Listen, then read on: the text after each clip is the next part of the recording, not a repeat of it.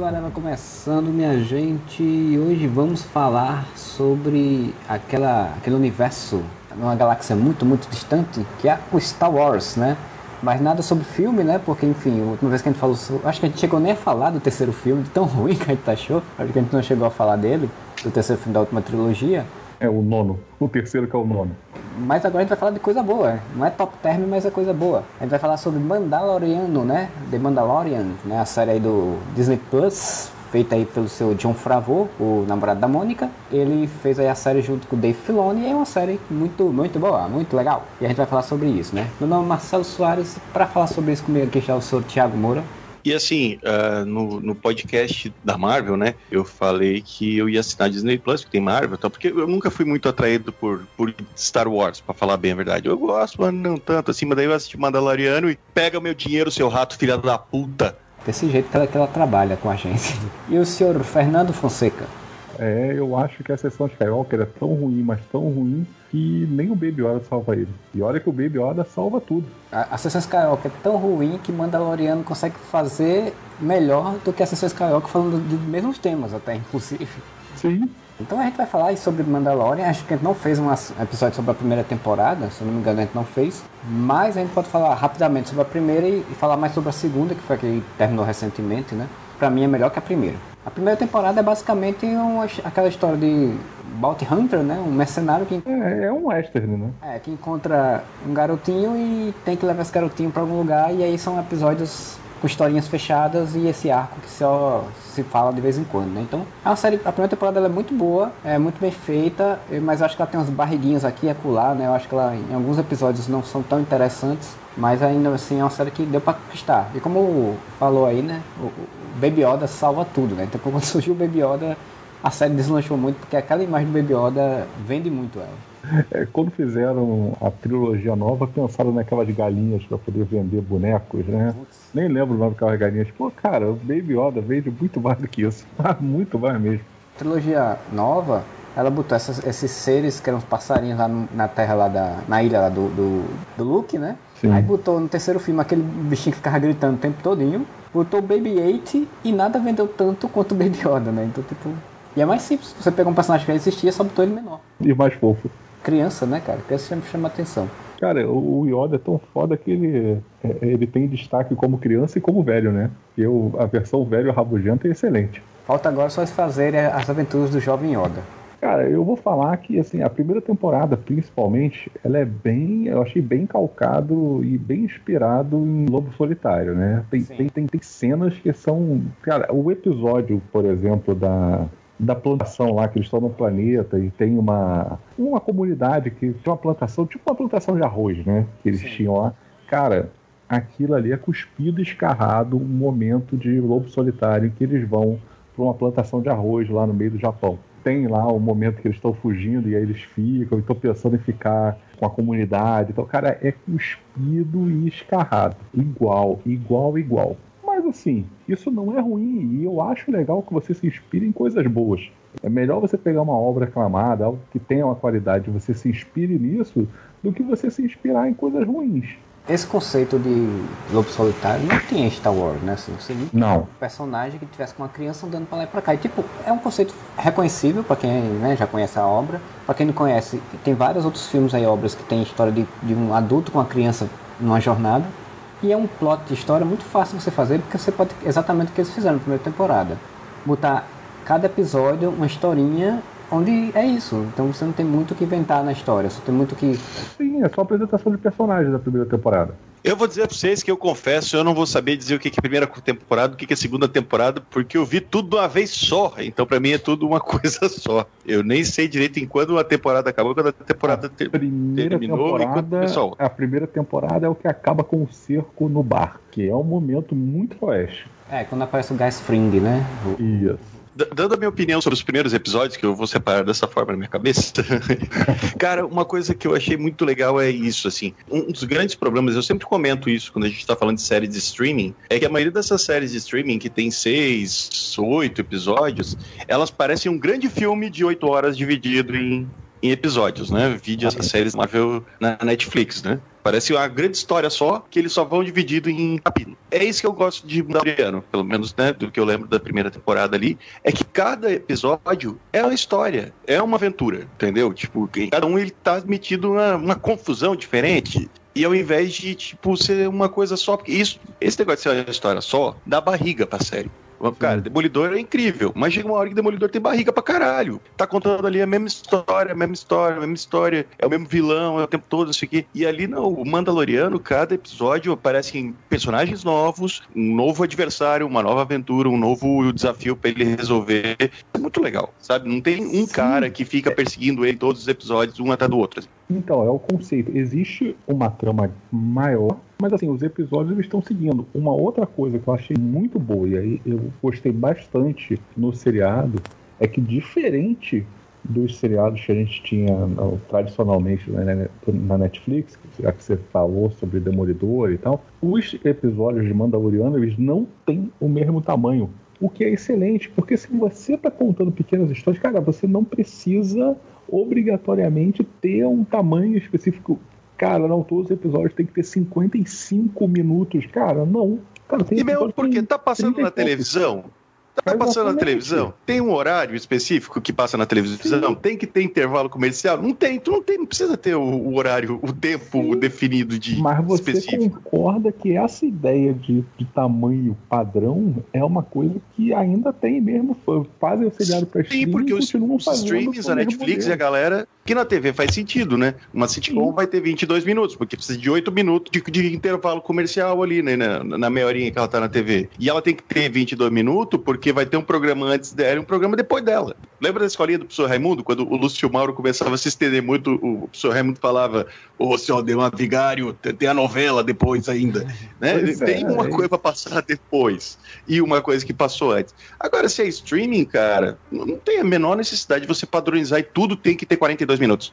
Eu Entendeu? nunca entendi, eu nunca entendi porque a série da Marvel no Netflix tinha três episódios e uma hora de, de, duração, né? Porque, tipo, não precisava ter isso tudo. É outra coisa, né? A série, além de ter esses episódios que são horários diferentes, né? Tempos diferentes, a série não tem tantos episódios, né? Ela tem sete, oito episódios. Oito episódios cada temporada.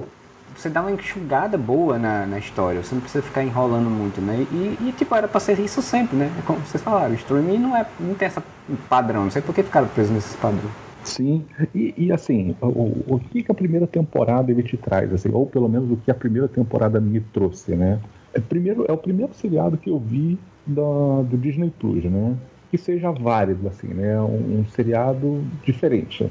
Seriado específico do Disney Plus, né? Porque Sim, outros... até tem outros, outros seriados, tem o da Diário de Presidente e tal, mas, cara, mas aí é uma outra ideia e tal, não, não, não acho que valha, sirva essa comparação esse é o primeiro seriado que você vê que é no universo cinematográfico e que tem uma qualidade cinematográfica. E isso é incrível. Você não, não, não tem aqueles efeitos capengas que você tem. Até acontece, acontecia muito no, no Netflix. Lembrar do Punho de Ferro e seus efeitos ridículos, né? Esse não, pô. Ele tem uma ah, qualidade ótima, tá lá.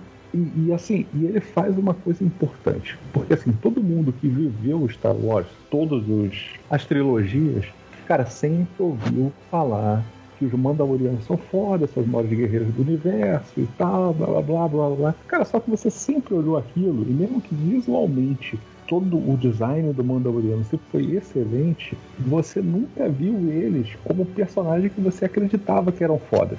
E o Mandaloriano, o seriado, ele faz exatamente isso. Você começa e te apresenta o Mandaloriano lá, o Jim. Aí você vai vendo e vai passando o episódio e você começa a ver o quão foda ele é e você começa a acreditar em tudo que ele possa fazer depois. Porque você já viu ele sendo foda. Cara, o episódio do. Um episódio que eu adoro na primeira temporada é o que parece filme de terror, que é o da prisão. O episódio da prisão deixa claro o quão foda é o Mandaloriano. Episódio do Esquadrão sim? Sim, o episódio do Esquadrão Suicida, que eles vão, invadem e você vê que todos os outros não servem pra nada e ele conseguiria resolver tudo sozinho.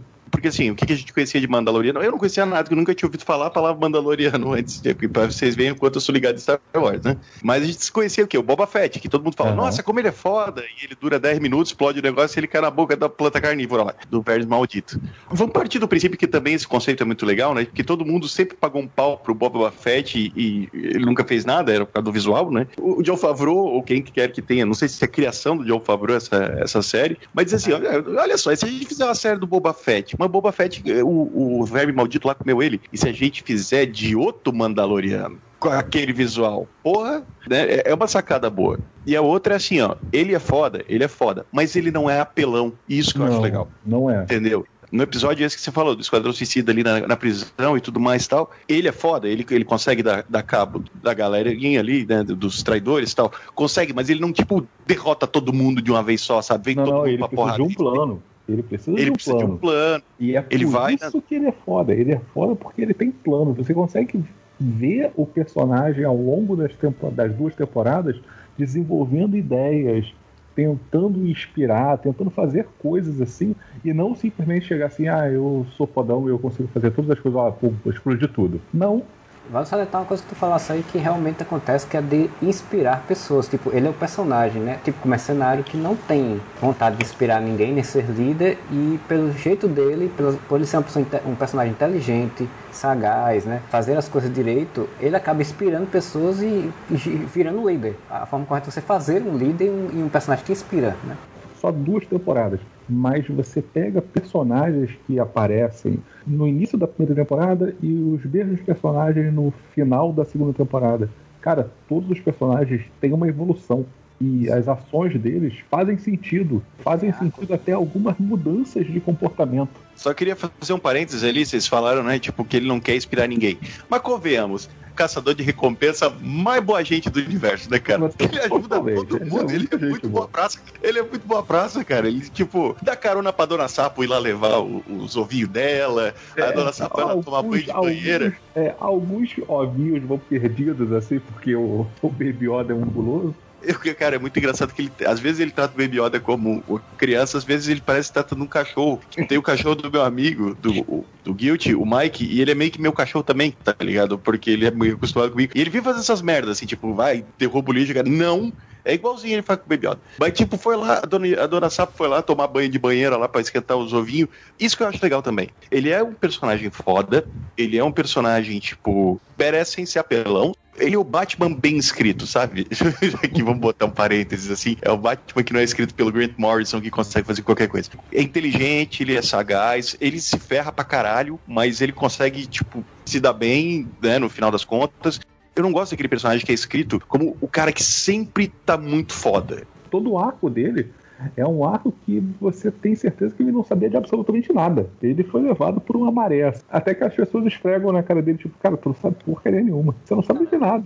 Tu não sabe nem por que, que você faz isso. Primeiro episódio da série, né, que é quando ele vai invadir, ele é contratado para invadir um local para pegar algo, né, para o resto do restolho lá de, de Império, né, é, e aí você vê, ele é um bounty hunter, ele tá pouco se lixando se é Império, se não é Império, e ele vai lá, vai com um robô que é o Taika Waititi, né, e aí quando ele consegue derrota tudo, que ele encontra o bebê, aí você vê assim, a construção da coisa como é bem feita, né? Porque, tipo, remete a, a ele quando era pequeno, que foi resgatado por um, pelos Mandalorianos, né? E ele, ele, podia ter morrido, né? E os Mandalorianos salvaram ele, levaram ele para uma outra vida. Construiu para poder fazer com que ele se identificasse com o garoto e... Sim, e, e poder justificar, fazer o que, que ele faz depois lá.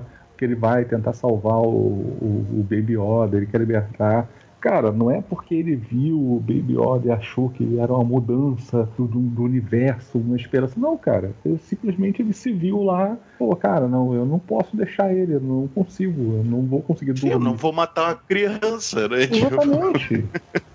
É outra coisa interessante, como a gente falou, ele, ele é um cara tipo, muito capaz, mas ele não é o fodaralhão do, do pica grossa intergaláctica, que ele quase morre nessa porra, né? E se não tem o um robô lá, tipo, que ele que acaba ajudando ele, né? O robô Taika, ele ia morrer. E isso acontece várias vezes durante a série. Em vários momentos ele tá entre a vida e a morte e pô, acontece alguma coisa por sorte que ele sobrevive. Que alguém ajuda, alguém resgata, isso acontece com muita frequência na série. O que eu acho que deixa o personagem muito legal. A comparação que eu ia fazer é que assim, ele é, ele é esse cara, não é um caçador de recompensa, lobo solitário e tal, mas ele não é construído como aquele cara, o Wolverine, sabe? Tipo, nossa, eu sou muito mal, não, eu não suporto pessoas. Ele não é o Billy Bruto do, do, do The Boys, assim, sabe? Tipo, nossa, eu odeio pessoas. Ah. Não, ele é um cara, velho. Isso é muito é legal. Ele é um cara ele tem atitudes que uma pessoa teria, assim, ele, não é construído estereotipado, ah, tem que ser sombrio e tal, não. Eu sou um caçador de recompensa, você sair para viver, né? Mas também não sou um pau cu. Eu acho isso muito legal. Uma construção muito um boa de personagem. Pô, a cerveja, velho. Só que ia ser difícil que ele não tira a máscara. Outro é. ponto foda. Faz uma série que o personagem principal não mostra a cara. Isso é culhão, velho. Uhum. Aprende Homem-Aranha. Todos os Homem-Aranha arruma uma justificativa fácil para isso, né?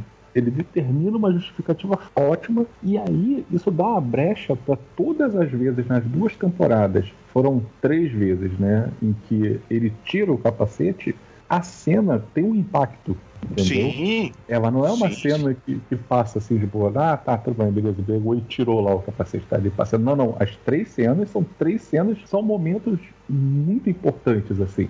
É, é, o flash da série, né? Tipo, Sim. tem esconder a minha identidade secreta, mas você parece legal. Oi, eu sou o Barry Allen, sabe? É, é, e a justificativa que a gente vê, né, dos produtores e diretores falarem que isso acontece nos filmes que tem personagem mascarado, é que não, é que a gente está pagando o salário do ator, né? Então o ator tem que mostrar a cara dele para chamar público. É o, Pedro Pascal tá trabalhando de graça? Pedro Pascal, é, tá, tá ligado? Um dos atores mais hypados do cinema hoje em dia e ele tá de máscara o tempo todo, de capacete. Não, e o, que eu acho legal é que a, própria série, ela contextualiza, assim, ela questiona isso, né? Porque no episódio em que ele tem que fazer o comboio lá, né? Que, que, o, que tá com o presidiário, que aparece na primeira temporada também, o cara pergunta para ele, tá, tá, mas você não tira o capacete, porque você não pode tirar o capacete ou é porque outras pessoas não podem ver?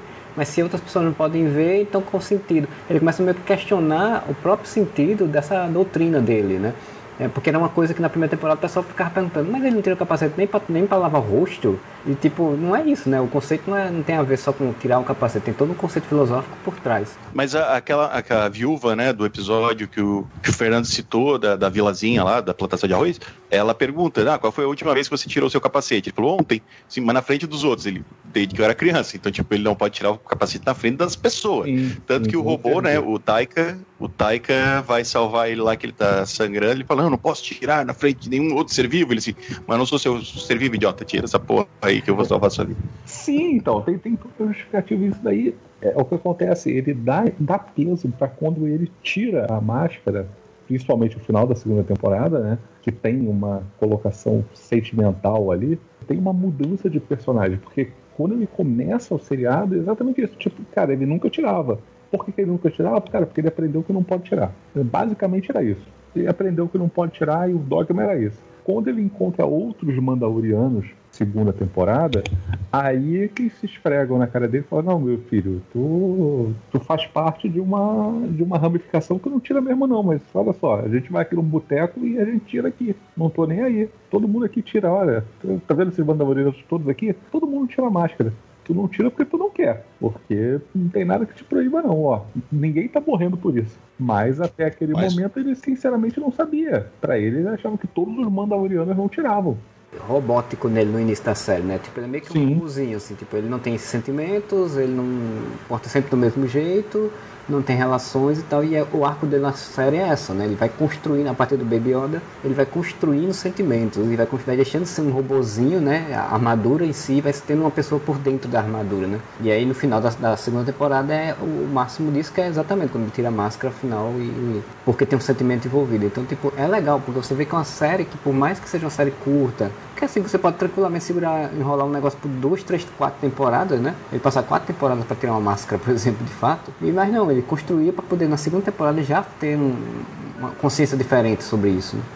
Vocês falaram em culhão de seriado, pô, personagem principal que não tira máscara. Cara, que é mais culhão do que vamos ver ainda o que, que, vai acontecer. Mas assim, nesse momento, nesse momento eu vejo a terceira temporada começando sem o Baby Yoda. Pô, e eu acho importante que não tenha o Baby Yoda, pelo menos no início. Afinal de contas, cara, meio que encerrou aquela história e é importante contar outras que não faz muito sentido o Baby Yoda estar. Tá corajoso realmente você construir durante duas temporadas um personagem super carismático que vende boneco só a peste, vende qualquer coisa que a Disney botar com ele, vende, e aí você fazer uma terceira temporada e dizer, olha, ele não vai estar. Tá. Pois é. Quando ele vai pegar o Baby Yoda de novo por algum motivo que seja, nem que seja no final da série, ele não tá numa temporada inteira seria muito bom, porque você ia construir outras coisas dentro da série, né? Não, e tem, e tem pontas já soltas no, no, na série pra se guiar que não precisam do Baby Yoda.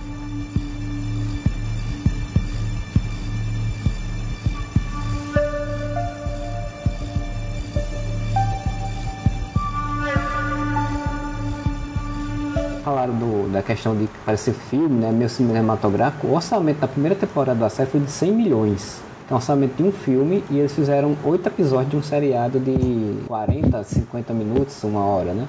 Qualidade muito boa de efeitos especiais. Pra você começar a segunda temporada do Dragão de Komodo lá, que é um bicho gigante, um bicho grande e tal, não sei o que, tipo, como você saber gastar dinheiro, né?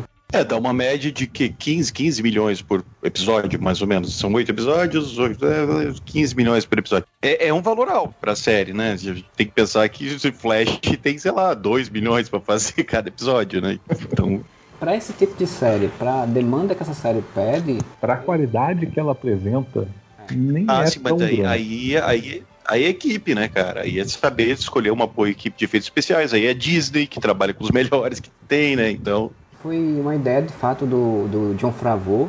Em 2017 ele conversou com a, com a Kathleen Kennedy e deu essa ideia e ela mandou ele falar lá com o Dave Filoni que já era produtor executivo dessa parte de animação, né? O Dave Filoni ele fez o Star Wars Clone Wars e fez o Star Wars Rebels, que são duas das melhores coisas feitas pelo para Star Wars, né? Clone Wars eu não assisti muita coisa, mas o Rebels eu acho maravilhoso, principalmente as últimas temporadas. E o Filoni é um cara que é apaixonado pelo, pelo Star Wars, então ele entende bem aqueles conceitos que, a que o filme original tem tanto nos dois seriados ele utiliza muito bem esses conceitos e, e, e são ótimas séries para isso. Então, tipo, você pegou o Joe Favreau que tinha feito Mogli pra Disney já e tinha sido um sucesso e é um cara que tem uma visão diferente também para as coisas que ele faz, né? A coisa mais difícil para se fazer que era colocar o Homem de Ferro no cinema, né? Porque o Homem de Ferro antes do filme dele, cara, era um personagem classe B, né? Vou ser sincero.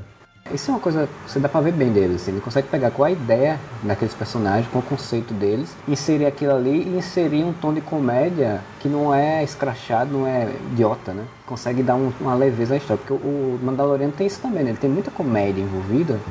O Mandaloriano também tem uma, uma seleção de diretores. A gente tá falando de orçamento e tal. Tem que falar de elenco também depois. Mas, cara, seleção de diretores também é bizarra, né? Robert Rodrigues, Bryce Dallas Howard, o Taika, o próprio John Favreau. John Favreau. É uma galera foda. Eu não tava prestando atenção no, no final, quando aparecia, né, dirigido por. Tava prestando atenção, porque, pô, muito legal também acabar com as artes conceituais, né? Muito bonito aquilo. Sim, aquelas artes eu, eu ficava vendo, eu ficava vendo, esperando acabar as artes conceituais. Eu também, vi as artes até o final. As artes eram lindas. Só que daí eu tava vendo um dos episódios que começa quando dois Stormtroopers conseguem capturar o, o Baby Yoda né, do o, o, Nick Note, o, Nick Note, né, tava fugindo com, com o Baby Yoda, os Stormtroopers matam o Nick Note e, e levam o Baby Yoda. E daí estão os dois, cara, os dois Stormtroopers aí, um assim, falou, tá, deixa eu dar uma olhadinha nele. Não, cara, já falei que não, deixa ele aqui dentro, o outro vai ficar puto deu água para ele já.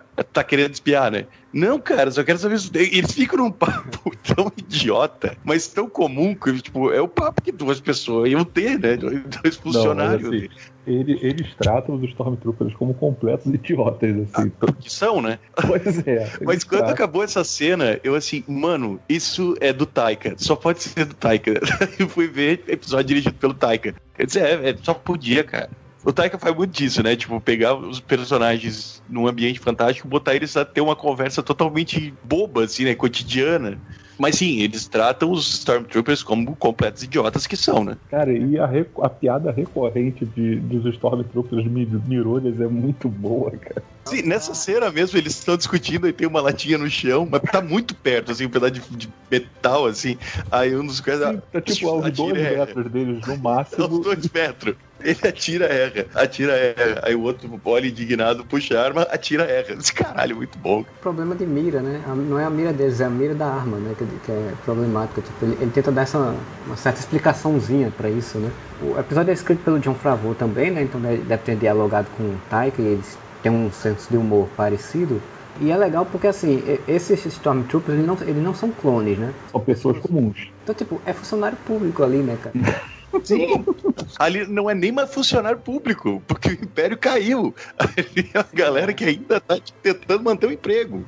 Exatamente. Então, tipo, é uns caras que não estão nem ligando muito assim com nada, né? Tu tá só fazendo o que tem que fazer e pronto. Não, tem uma piada ótima. Como é que é o nome do, de Giancarlo Esposito nessa série, Mos, Mosdef, uma coisa assim, Nossa. que ele fala assim, não, cara, deixa eu olhar, não, Mosdef matou um cara porque o cara, sei o que tal. Mos Gideon.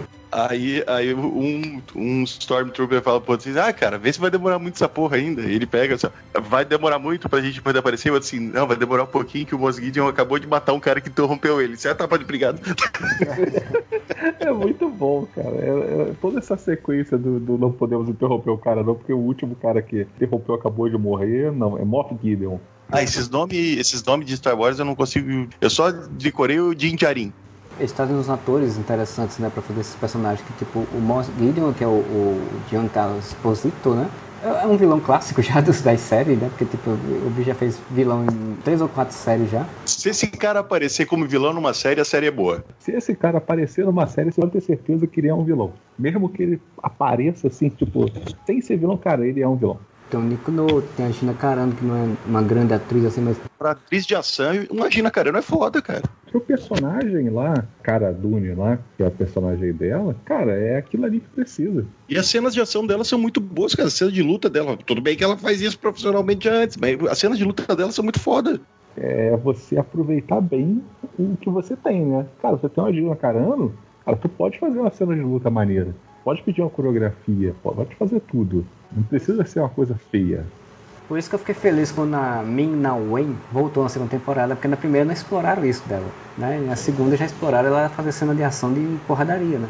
Quando a Chun-Li, quando a gente meio morre na primeira temporada, eu falei, ah, não, velho, não acredito que mataram a gente meio, velho, pra atriz foda pra caralho fazer uma participação bosta dessa. Aí, quando ela não morre no final, tu fala, caralho, é foda, essa mulher vai voltar. E ah, uma coisa interessante, assim, também que eu acho legal de Mandalorian, eu pensei que ia cair nessa fórmula, tá? Ele ia ter que cumprir uma missão, em algum momento ele ia ser traído, pela pessoa que contratou ele, ou que pediu ajuda dele, e ele ia se fuder. E eu assim, ah, vai ser isso em todo episódio, velho. E não foi, cara. Não. Isso é muito legal. Tem vezes que ele é enganado, tem vezes que o, a, a, pessoa realmente se alia a ele, então é, é, é, muito fluido, sabe? Tipo, eles não repetem a mesma fórmula, assim. Ah, não, ele sempre vai cumprir uma missão e no final essa missão é uma maradinha para ele, ele vai ter que se vingar do próprio, né, do próprio contratante. Isso, cara, numa série normal ia ser o que ia acontecer, né? Tipo, fez uma vez e ia repetir ad eternum tem esse episódio em que o outro caçador de recompensa, que, né, esse que aparece a, a gente meio. O caçador de recompensa iniciante ali acaba traindo ele, mas o plano não era trair, né? Ele acaba não. fazendo isso porque ele é manipulado pela gente meio.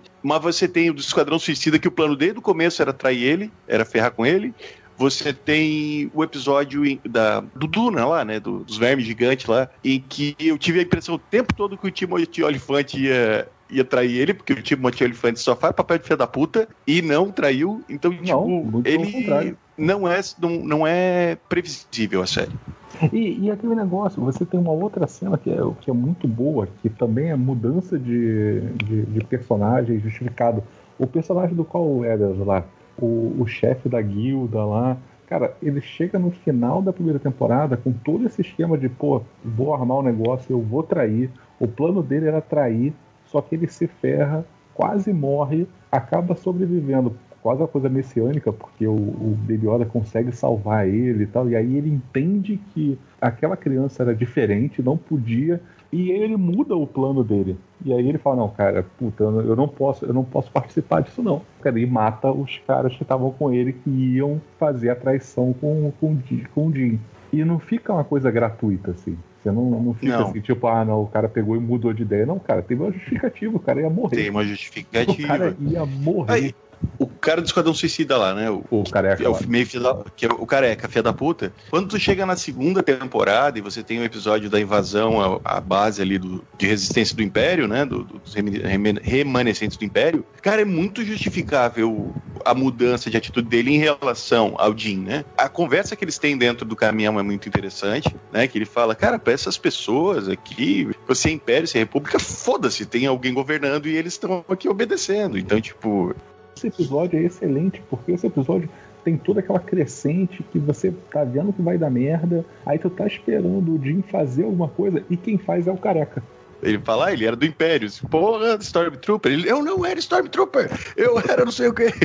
Fica puto quando dizem que ele é Stormtrooper. E daí, quando ele vai lá, que o cara começa a. Né, o general. Que general escroto, inclusive, né? Começa a falar, ah, porque não sei o que, e papalubá, e aquele papinho de tipo, nós sabemos o que é melhor para eles. Aliás, né? o discurso Mas... totalmente. Você já viu em vários lugares do Brasil, né? Até o Muito atual, inclusive. Né? Fantástico. Sim pai, daí ele assim, tá, mas as pessoas que morreram por causa desse discurso, não sei o que, tá, é melhor para eles também? Ah, mas aí vai. É, é, aí foda-se, né, meu amigo? Não sei o que e tal. E daí, mano, quando ele mete um tiro no, na peita do, do, do general, eu. Caralho, velho, não tava esperando isso. Eu tava esperando que o Jim fosse, como tu falou, Exatamente. Né, que o, toda, o Jim fosse fazer alguma coisa. Exato, toda a narrativa. Você sabia que ia dar merda, você sabia que o, que o general ia morrer, mas você achava que quem ia matar ia ser o Jim. Só que não é, e é o que eu falei, totalmente justificado. O que também justifica todas as ações posteriores. Até quando o Jim acha que tem que liberar o, o cara, deixa ele viver a vida, cara, tá justificado pelo que eles passaram. Por aqueles momentos que eles passaram, o cara entendeu o Jim e o Jim entendeu o cara. E é isso. É outra coisa que mostra como o, o, o Jim, né, é o, o caçador de recompensa mais boa praça do que tem. Nesse episódio da cadeia do Esquadrão Suicida, dá muito a impressão que ele matou os três, né? Sim, exatamente. Dá toda a impressão. Dá, dá claramente a ideia de que ele matou os três: o, o diabão, a, a alienígena do, dos tentáculos na cabeça e o careca. E daí a cena final é os três presos numa cela, que ele não matou ninguém, sabe? Então ele não é, tipo, ah, olha só como ele é foda, ele mata todo mundo. Não, ele não precisa matar, ele mata quando tem necessidade, assim, tipo, Sim. em autodefesa ou para cumprir uma, uma missão e tudo mais. Mas ali, por que, que eu vou matar os caras? Tô numa cadeia, vou deixar eles presos, velho. Ele não é um justiceiro. E quando ele libera, né, o careca no. Libera o careca é ótimo. Ele. Quando na segunda temporada ele fala lá pra Dina Carano, pô, mas daí, pá, que pena que o cara morreu na missão, né? Ele, como assim? É, e, putz, né? Tipo, deixa o cara embora e, e, e, eles relatam que ele morreu na missão. Tu vê como ele é um cara honrado, né? Ele pode ser um caçador de recompensa, um mercenário e tal, mas ele tem um código de honra pessoal que ele não. que é muito humano nesse sentido. E a atitude do cara de ter matado aquele general, enquanto o general estava se vangloriando dos, dos, genocídios que tinha cometido, né, das chacinas, é, ele viu, porra, esse cara parece um filho da puta, mas ele olha a indignação que ele, as coisas que ele teve que passar porque ele estava meio que preso dentro do império, né? E, e, o quanto isso destruiu esse cara por dentro, né? O quanto ele, ele odiava fazer aquilo. Então o, o Jim percebeu que ele não era um, um, monstro, um super vilão. Na verdade, ele é um cara fudido. Ele estava tão indignado com, com, as coisas erradas que o Império tinha feito que tomou uma atitude que botou a sua própria vida em risco, né? O que é também algo que é atual, porque é o tipo de coisa que você tem, que é aquela pessoa que está lá no negócio e meio que está quase que indo para uma maré, não tem muito como escapar não tem um preto e branco, né? Tipo, ah, não, do Império só tem filho da puta. Tem gente ali que tá meio que, cara, de funcionário público mesmo. Cara, o cara não tem nem ideia do que, que tá acontecendo, ou não tem escolha. É até mais do que isso, porque da empresa você pode pedir demissão. Provavelmente do Império você não, não pode. Não, você né? não pode, exatamente.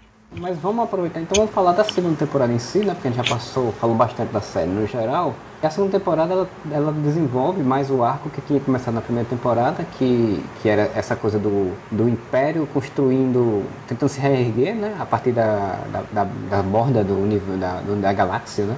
Todo esse tropo, né, toda essa história de, do Baby Yoda servir como base de sangue e contagem de midi né, que trouxeram midi de volta para a história. Sim. O que, o que apenas prova que nenhuma ideia pode ser completamente horrível se for bem escrita. Alan Moore já tinha, já tinha mostrado isso várias vezes pra gente. Deixa eu perguntar pra vocês, isso aí eu também fiquei com a impressão, mas eu não cheguei a voltar pra ver. Ele cita o midi-chlorian ou só sim, tem aquele lance da, do, do, sangue? Não, cita, cita. cita. Ai, que bosta cientistazinha lá de óculos, lá, que eu esqueci que é um ator também conhecido. Sim, ele, ele, sabe quem que ele me lembra? Ele me lembra o Tatalo, do, do Toma lá da cá.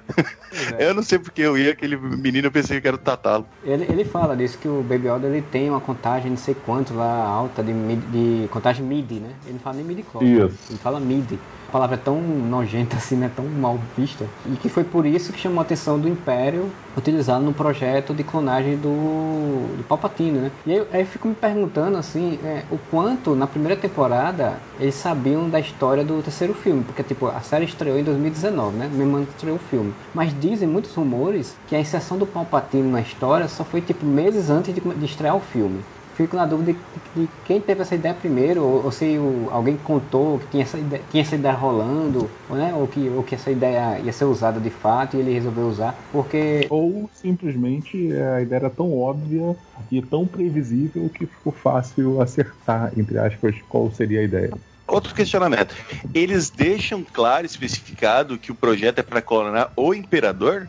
Não chega a falar claramente isso não mas você tem, por exemplo, como ligação, você tem aqueles projetos de Snoke, né? Sim, tem um, uns tubozinhos com uns seres né, dentro que é muito próximo do que é o Snoke. Exatamente. É, eu lembro desses tubos. Eu lembro que eu vi, a televisão era bem grande, mas eu, eu acho que eu tava distraído no momento. E daí eu sabia que eram os clones, mas eu fiquei preguiça de voltar também. Porque daí eu fiquei pensando que poderia, tipo assim, sem citar que é o imperador, como o Fernando falou, é uma ideia tão óbvia que, né, tipo, lógico que eles iam tentar clonar o imperador.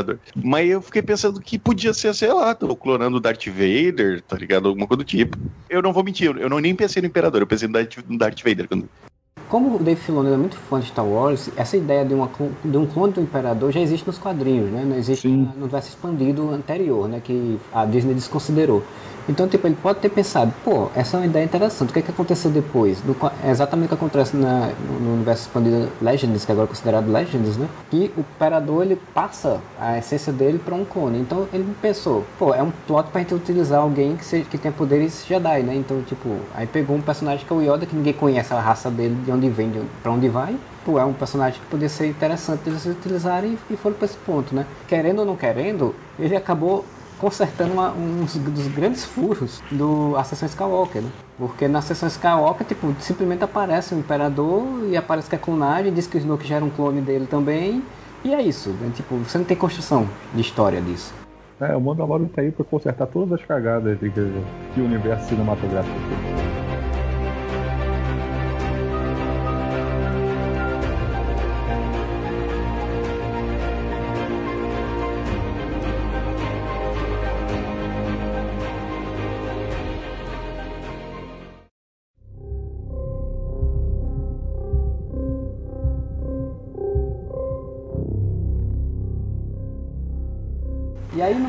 Episódio da temporada, que é o xerife, que é esse que, que citou aí o Timothy Olyphant, né? E aí você já tem uma coisa que é tipo uma coisa que todo mundo tá esperando desde o início, né, da, da série. Você aparece a roupa do Boba Fett, né? Você diz, porra, a roupa do, e a propaganda todo do episódio foi isso, mostrando o cara com vestido com Boba, roupa de Boba Fett. Mas toda a história é muito legal, né? Porque a história deles chega é uma história típica do Faroeste, né? Eles chegando numa cidadezinha onde tem um, um grupo que tem problema com outro grupo, mas tem um, um, inimigo pior, né? Que são os vermes lá do, do Duna, como o Moura falou. O dragão de Komodo lá. É, é, como a gente falou, né? Fantástico como o, o Mandalorian ele consegue planejar e organizar e atuar naquela sequência de, de ação lá no final, né? Pega informação primeiro com a mecânica lá, eu adoro aquela mulher. Aquela mulher da mecânica. Muito massa. E ela e os robozinhos dela, eu acho show de bola. Isso que eu acho legal, o quanto o Mandaloriano, só antes da gente entrar, vocês entrarem nesse assunto, ele vai fazendo muita parceria, né? Nas viagens dele. Tipo, foi lá, arrumou o, a nave dele lá com a mulher. Quando ele voltou, onde é que eu vou estacionar? Ela estacionar na minha, minha parceira lá da, da oficina. Não, e é muito, e é muito boa a mulher da oficina. É muito. É toda hora é, é uma coisa assim. Cara, eu odeio robôs, é, droids. Não deixe esses droids chegarem perto. Não, tá, tá bom, beleza, pode deixar. Aí ele saiu, ah, ele saiu, vai lá, é, tá certo lá tudo, faz, limpa tudo, só não, não deixa ele ver vocês aí não, mas vamos dar logo. Cara, mas, mas me lembra, ela me lembra muito a segunda Weaver, cara. Sim, é a roupa. Ela tá com a mesma roupa da Ripley, mesmo estilo de roupa, né? É, deve ser, mas assim, é um episódio muito bom, né? O, o bicho é, atua é, é fodamente, assim, a construção, e já dá esse tom de, tipo, é faroeste, mas tem um tom meio ali de, de samurai, porque tem uns dois meio que querendo brigar e tudo. É, é um episódio muito bom isso. A abertura de uma temporada, né? É, o episódio é tenso e tal claro, você sabe que no final das contas, por ser o seriado dele, ele é que deveria ser a pessoa a resolver toda a situação, mas ele resolve de uma maneira tão foda que é, é, o que eu falei, tipo, ele resolve todo um conflito que tinha. Ele traz a paz ali entre dois povos. Nossa, até que a questão do dragão também, chegou um momento que eu achei que ele não ia resolver. Tipo, eu achei que ia ser resolvido realmente. Sim. Queria um negocinho pra ele ter. Tipo, eu vou me sacrificar. Aí vou atacar o dragão. E, e, e tipo, faz da forma mais foda possível, que ele é diferente do Boba Fett, que entra na boca de um, de um monstro e, nos, e ninguém nunca mais vê. Entrou na, dentro do bicho e explodiu o bicho por dentro, cara seriado ele já te prepara para o que vai acontecer depois, que é a volta do Boba Fett, porque quando tem a armadura, tu olha e fala assim, não, cara, eu sei que ele vai voltar a, a, forma que o, que, o, que o Jim consegue vencer o, o, monstro, né? Assim, ia ser a primeira ideia que eu ia ter: pegar um boi, encher de dinamite e deixar pro bicho comer, tá ligado? Pô, eles fizeram todo aquele negócio de deixar dinamite no chão e puxamos o bicho e tal. Aí eu comentei, né, com meu amigo que já tinha assistido assim, por que, que eles não pegam um boi e enchem de explosivo no boi e deixam lá pro, pro bicho comer? Que quando o bicho comer, aperta o botão, explode o, o bicho e, e mata o, o verme. Aí ele, ah, cara, espera, não vou te dar spoiler. Daí aconteceu isso. É porque não podia ser o boi, né? Tem que ser o bicho, porque o bicho é o foda, né? O bicho entra e ele tem que explodir, né? Mas ele vai com o boi. O que explode é o boi. Ele só entra junto, porque tem que ficar segurando o boi. Cara, mas de qualquer maneira, toda a construção, mesmo que a solução tenha sido a mais óbvia, né? Como você falou, pô, por que, que não fez isso? Não, não foi isso? uma crítica, não. É só, é só uma coisa que eu pensei. Aí, eu só achei legal. Podia ter pensado isso antes, né, Sim, mas é legal porque você tem toda essa construção que é bem assim, tipo, não é forçado, assim, não parece que todo mundo ali era idiota. Sabe que, que é um problema quando você tem esse tipo de filme, que é aquela sensação que você fala assim, puta, é todo mundo idiota, cara, tá todo mundo fazendo merda aí à toa e não era. Eles tinham um plano, realmente o plano fazia sentido. E aí, quando você falou a questão do uniforme, da roupa do Boba Fett, é interessante porque na primeira temporada o Boba Fett já tinha aparecido e a gente não sabia, né? Porque tipo, a gente não Sim. sabia que aquele personagem era ele. E, e, foi uma ponta que eu fiquei curioso quando ele apareceu, porque o cara aparece lá, vai resgata, resgata a Chun-Li, né? Aparece lá no, no pezinho dele com a, na Chun-Li e a gente fica, pô, que é isso? Quem é esse cara? Eu, alguém a, a mando do Moff Gideon? Tipo, eu fiquei pensando nisso, né? Na hora. Sim. E a série é inteligente, né? Porque tipo, ela, ela deixa essa dúvida, você fica pensando que tem a ver com o Império, e no final das contas não, é outra coisa totalmente diferente, né? E é legal, porque tipo, o bicho chega na cidade, ele vê a roupa, ó, você vai ter que me dar esse uniforme aí, viu? Porque isso aí é dos Mandalorianos, você não pode ficar, você vai ter que me dar. E aí tipo, tem todo um, um jogo para poder no final ele pegar o negócio, né? Sim, e inclusive todo esse seriado, quando, todo esse, esse episódio, quando volta, toda a história de quando volta o Boba Fett e ele aparece e consegue a armadura, tem toda a justificativa da, das ações dele para frente. Mais uma vez, a gente está falando de um seriado de samurai em que não só o Jin, como outros personagens também tem uma honra. Que o Boba Fett segue um negócio que é pra gente assim, tá, eu vou te ajudar. Eu vou te ajudar porque eu queria a armadura do meu pai, que vem o mesmo conceito da armadura samurai, né? Que é um conceito muito do que de Star Wars foi construído em cima de conceitos samurais e simplesmente fala, pô, beleza, vou fazer tudo isso daí e quando eu te ajudar a resolver esse problema, a gente tá meio tá kit. E acaba essa relação dos dois. Eles não têm uma amizade, não, não tem nada. É simplesmente honra que tá ali em jogo. O segundo episódio, que é o episódio da Mulher Sapo, né? O Fernando fala que é o Alien, né? É o episódio das aranhas que é o episódio da Aranha, é, é, é um episódio que ele traz uns conceitos interessantes, né? Porque ele traz de volta o Sex Winger, reaparece o Sex Winger, a gente vê a República, né? Aparecer assim, pela primeira vez, digamos. Vê, a gente, a gente vê um pouco da, do pessoal da República sendo meio cuzão, né? Sendo meio escrotinho. Só, só um parênteses, não foi a primeira vez, não, que a primeira vez é no episódio do Esquadrão Suicida, porque o, é, o, nave, né? o Jim deixa, deixa o negócio lá, vai embora, liga pro 90 e vaza, né? pois é. É legal que é uma coisa que a série tá batendo ao longo de todos os episódios. É como é, aquele que a gente fala, que mais à frente, nos episódios mais à frente, o, o carinha vai falar, que tipo, ó, tem região aqui que tanto importa se é império ou se é república. Todos dois tratam elas do mesmo jeito, né? E tem muito isso nesse, nessa série de, de Mandalorian. Você mostrar como tem regiões que estão ali lascadas e nenhum nem outro resolve. A República também não tá nem aí. Tá se preocupando com outras coisas e não tá ajudando, né? Eu queria, eu só queria, você falou da Dona Sapa, eu adoro essa personagem, porque, cara, que coisa sensacional que a mulher pegar um Uber com, com o Jinjarin pra ir pro, pro outro planeta, né? Sim. É um Uber. E, daí ela não, ele não entende nada do que ela fala. E, cara, a reação dela, porque ela é uma, é, tipo assim, é um alienígena em forma de sapo, sim, mas é uma senhora. Simplesmente é uma senhora. Quando tá acontecendo as merdas, as caras que ela faz dentro da nave, quando a nave tá tipo caindo e ela fica, ah, meu Deus do céu. As caras que aquela, que, que aquela sapa faz, cara, é muito engraçado. Eu voltava só pra rir de novo com as caras que ela faz. Porque é muito natural, assim, tipo, é, você vê uma senhorinha desesperada porque tá sem cinto de segurança e o carro, o carro tá capotando, sabe? Tudo que ela queria era tomar um bom, banho. cara. Ela queria só ir lá fecundar os ovos com o, filho, com o marido dela. Teve a polêmica, né, dos ovos que o, que o Baby Yoda come, mas não vamos esquecer, não é porque os ovos não estavam fecundados ainda. Então ele estava comendo só o óvulo dela. Não, tava, não tinha uma, uma vida ali dentro. Ele não estava comendo os filhos da dona Sapa. Estava É. comendo só o óvulo dela. Vamos dizer que ele era genocida porque estava exterminando uma raça inteira, né? Se você for, for nesse contexto, está comendo um ovo, você está exterminando a, a família daquele, daquela galinha, né? Por exemplo.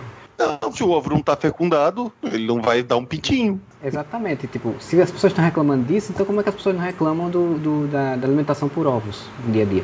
É igualzinho você fritar um ovo de galinha que tá na sua geladeira, é o Baby Yoda comendo. Só que assim, ele tava sendo irresponsável porque aqueles ovos iam ser futuramente fecundados. É porque ele é uma criança também. Ele tava, estava sendo irresponsável. Mas ele não tava comendo os filhotes da dona Sapo. Ele tava comendo os ovos. Eu achei assim, essa, essa ideia dessa brincadeira dele comer, eu achei legal, mas tipo, teve um momento que eu fiquei, tá bom, gente, tá bom, a gente já entendeu. Tipo, é- A gente já entendeu que ele vai comer tudo que aparecer pela E, frente. aí- e ainda termina o episódio com, mostrando que ele pegou mais um. Tipo, aí fez uma piadinha em cima disso. Tipo, não, já tinha passado, gente. Vocês exageraram um pouquinho. Mas o, o que eu gosto muito desse episódio. Sério, termina assim. Eu não lembro de Sim. terminar assim. Assim, termina com, com, com ele comendo um que ele tinha guardado no bolso. Sei lá. Ah, uma- eu achei bonitinho também quando, quando ele. Porque daí o. Que daí eu nem lembro o que, que eles têm que fazer nesse episódio. E aí aparece a Zax Wing pra querer documentação, né? De quem ele é, o que é. Isso. Aí ele vai fugir, se ferra e cai no planeta das aranhas. Perfeito. O encerro da Dona Sapa é no próximo episódio, né? que ele chega lá no porto. Aliás, o episódio das aranhas que também tem uma citação clara a Alien, né? Porque na hora que ela tá lá no. E que o Baby Yoda tá lá andando e tal, tentando arrumar comida, cara, aqueles ovos das aranhas são muito iguais São, aos ovos do olha. Alien. né?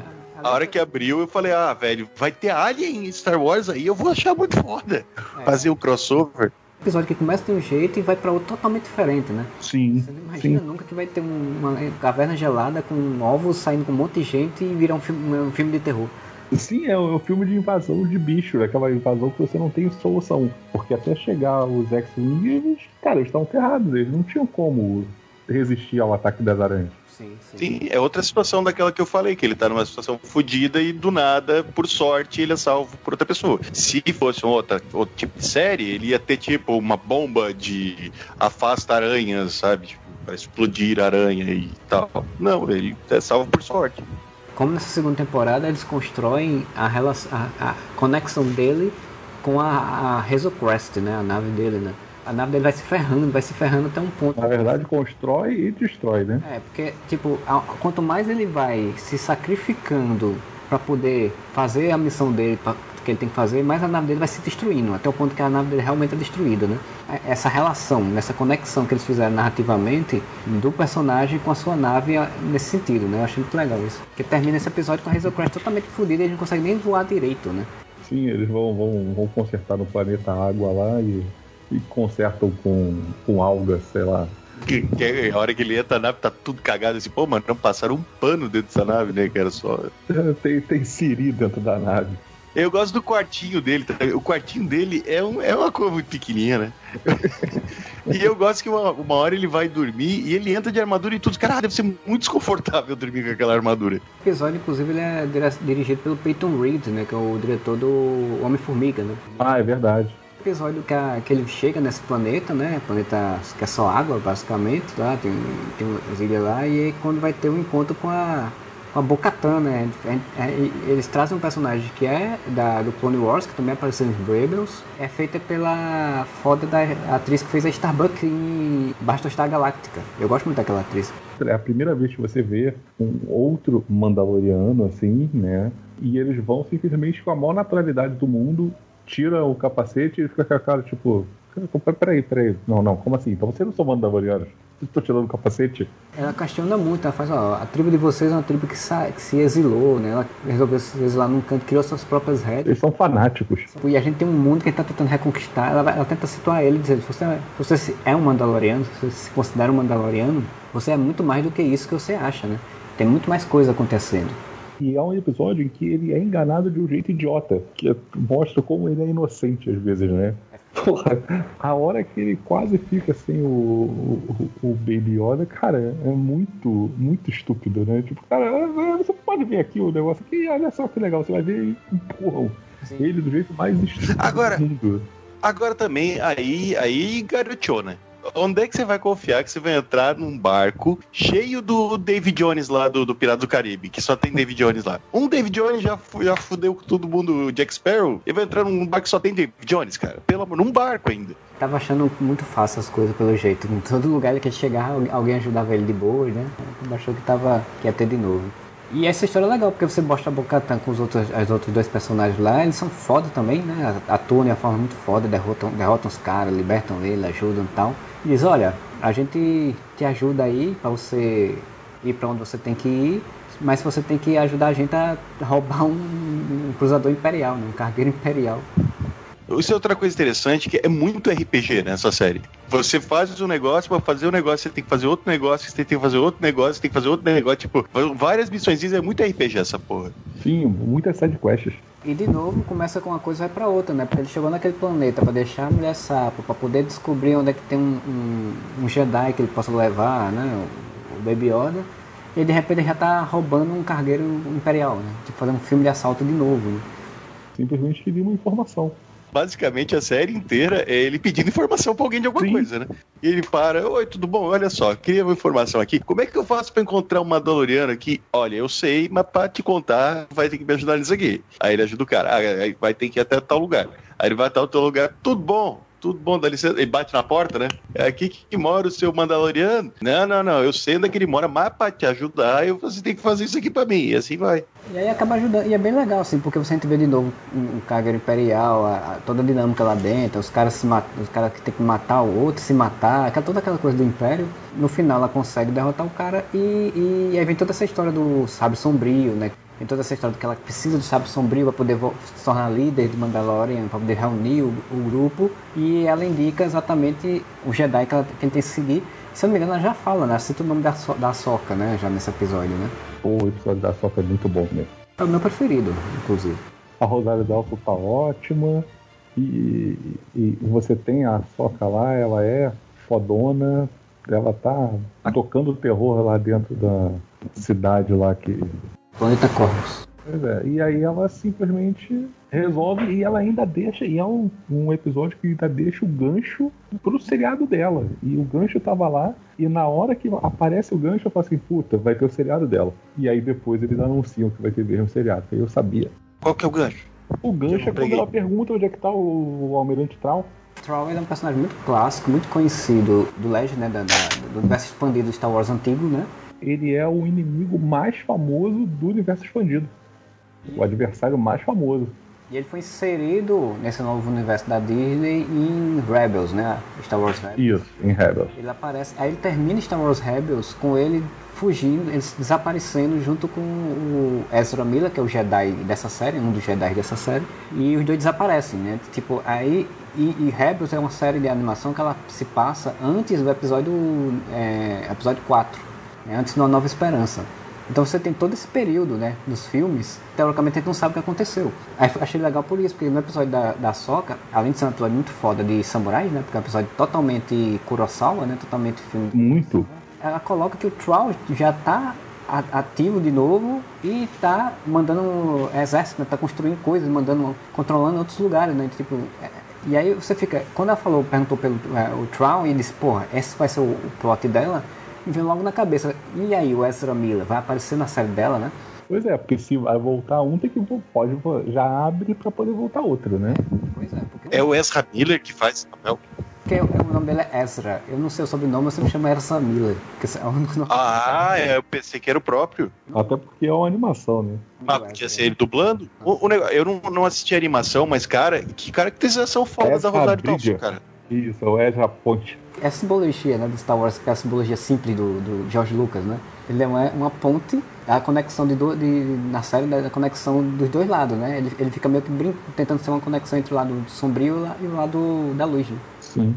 Mas a caracterização da Soca, ela, ela vem desde a Clone Wars, né? Ela, ela foi uma a Padawan do Anakin e viu ele cair, né? Viu, viu ele ser, ser derrubado, tanto que no episódio dela ela cita isso, né? Ela diz que, que o, o Baby Yoda tem ódio, tem raiva dentro dele, né? E que ela já viu isso derrubar um, um dos melhores, né? Que é o Anakin. E lembrando que ela não podia ficar com, com o Baby Yoda, né? Lá naquele episódio por dois motivos, né? Um, que ela tinha uma missão procurar o Almirante Troll, e outro porque ela não é Jedi, né? Ah, ela não terminou o, processo, né? Pra virar. Não, ela foi expulsa. Foi? Foi. Eu não acompanhei isso. É, ela foi expulsa. Ela foi expulsa. Ela foi expulsa. Ela mas foi que expulsa que da ordem. Ah, eu não lembro o que, que aconteceu, mas ela foi expulsa da ordem lá e aí com isso ela não concluiu o seu treinamento. Lá com... Ah, não tem diploma. Isso, não tem diploma.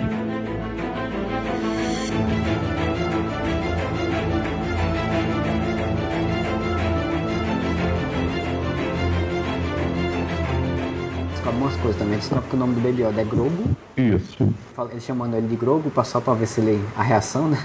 Aliás, é muito bonitinho quando ele olha. Eu tava vendo e daí o Mike tava do meu lado e ele falava Grogu, e o Grogu olhava e fazia Mike, daí o Mike me olhava. Esse é igual. E aí ela cita também, né? Tipo, ó, você vai até um tal local, um planeta é, é o templo em Titan, e tenta ver se ele faz alguma conexão com algum Jedi. E aí diz, tem poucos Jedi né, no universo atualmente, né? E realmente, assim, só tem o Luke, só tem o Luke e tem o Jedi no jogo, né? Que é o do. Kyle Crestes, não. É uma coisa assim. É, Jedi Fallen, Fallen Order. Que só tem esses dois Jedi, teoricamente, porque o Fallen Order ele é canônico, né? Também, então ele. Sim, ele é canônico. Ele, e ele é pós o episódio 6? Não, ele é. Ele é entre o 3 e o, e o 4. Ele é depois do 3, né? Depois do 6 não. Tanto que tem, a, tem as irmãs caçando e tudo. Tipo, só teria em teoria esse, o Luke e esse cara, porque no jogo ele não morre não, né? Não, no jogo não. Então, Qual cast? Isso aí. Então ele teoricamente poderia estar vivo, né? Porque Sim. O, o, de, o, o Ezra, é, eu cheguei a pensar que podia ser ele, mas como ficou essa cara aqui até uma série da Soca, mas não, ele vai aparecer na série da Soca. E aí, tipo, quando ela falou isso, falou na minha cabeça, vai ser o Luke, né? Óbvio que vai ser o Luke que vai aparecer nessa série. Claro! Porque tipo, é, é o personagem mais chamativo, né? Então eles não vão deixar de, de mostrar.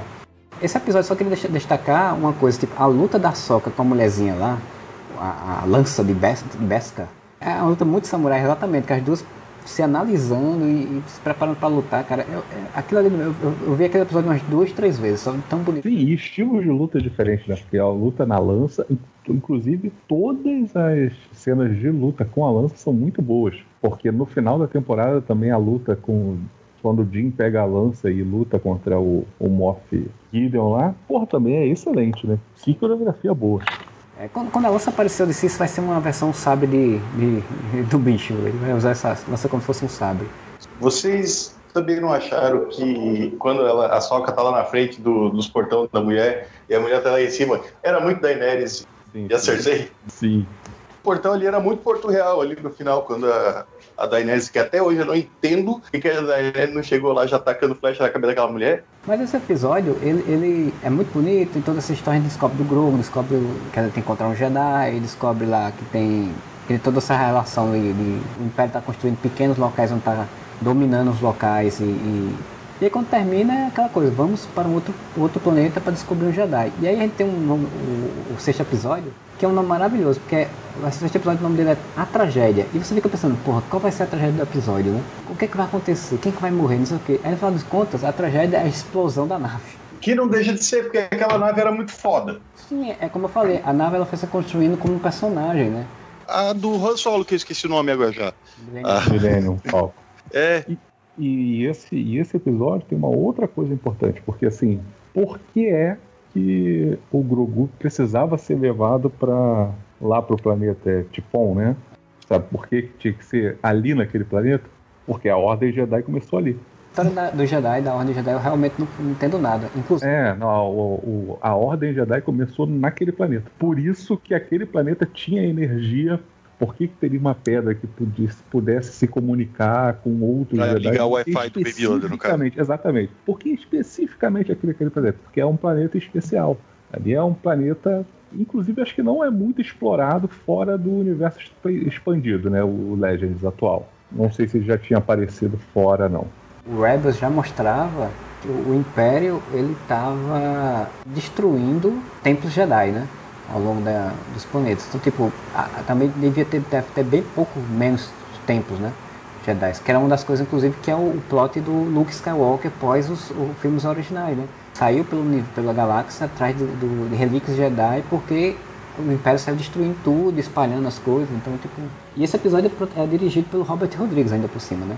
Eu queria, eu queria fazer um comentário que me veio agora à cabeça. Vocês falaram ali do, do Império tentando destruir as coisas Jedi, tá, tá, tá. Uma coisa que eu percebi é como essa série ela dá uma ambientação pós-queda do Império muito, mas muito, mas muito melhor do que a trilogia nova. Porque a trilogia nova, convenhamos, parece que o Império ganhou, né? Porque, tipo, o Império ainda tá fodaralhaço e a República é meia dúzia de, de gato pingado. É assim, a, a ali República não. voltou a ser os carinhas fugindo, a nova ordem que é o Império 2.0. Falta de criatividade, né? Porque você pega e repete o mesmo plot do, do filme original, porque você não sabe criar outra coisa. Né? Você, você cria a mesma lógica. Em vez de você mostrar três filmes onde a República estava estabelecida, o Império está tentando derrubar a República, que era muito mais interessante de você fazer, né? Você revertia a lógica. Está tentando defender a democracia numa sociedade onde as pessoas querem a volta da ditadura. Imagina, tipo, as pessoas que, porque passaram-se 30 anos, né, desde a queda do, do Império. As pessoas dizendo, no tempo do Império que era bom, Isso. não era essa bandalheira. Caralho, isso é muito foda. Isso é muito mais interessante. Mas aí não, aí você chega o J.J. Abrams e diz, não, vou reverter totalmente o status quo que tinha sido feito 30 anos atrás e vou voltar ao que era no início da saga. E mesmo porque você teria três situações muito diferentes nas três trilogias, né?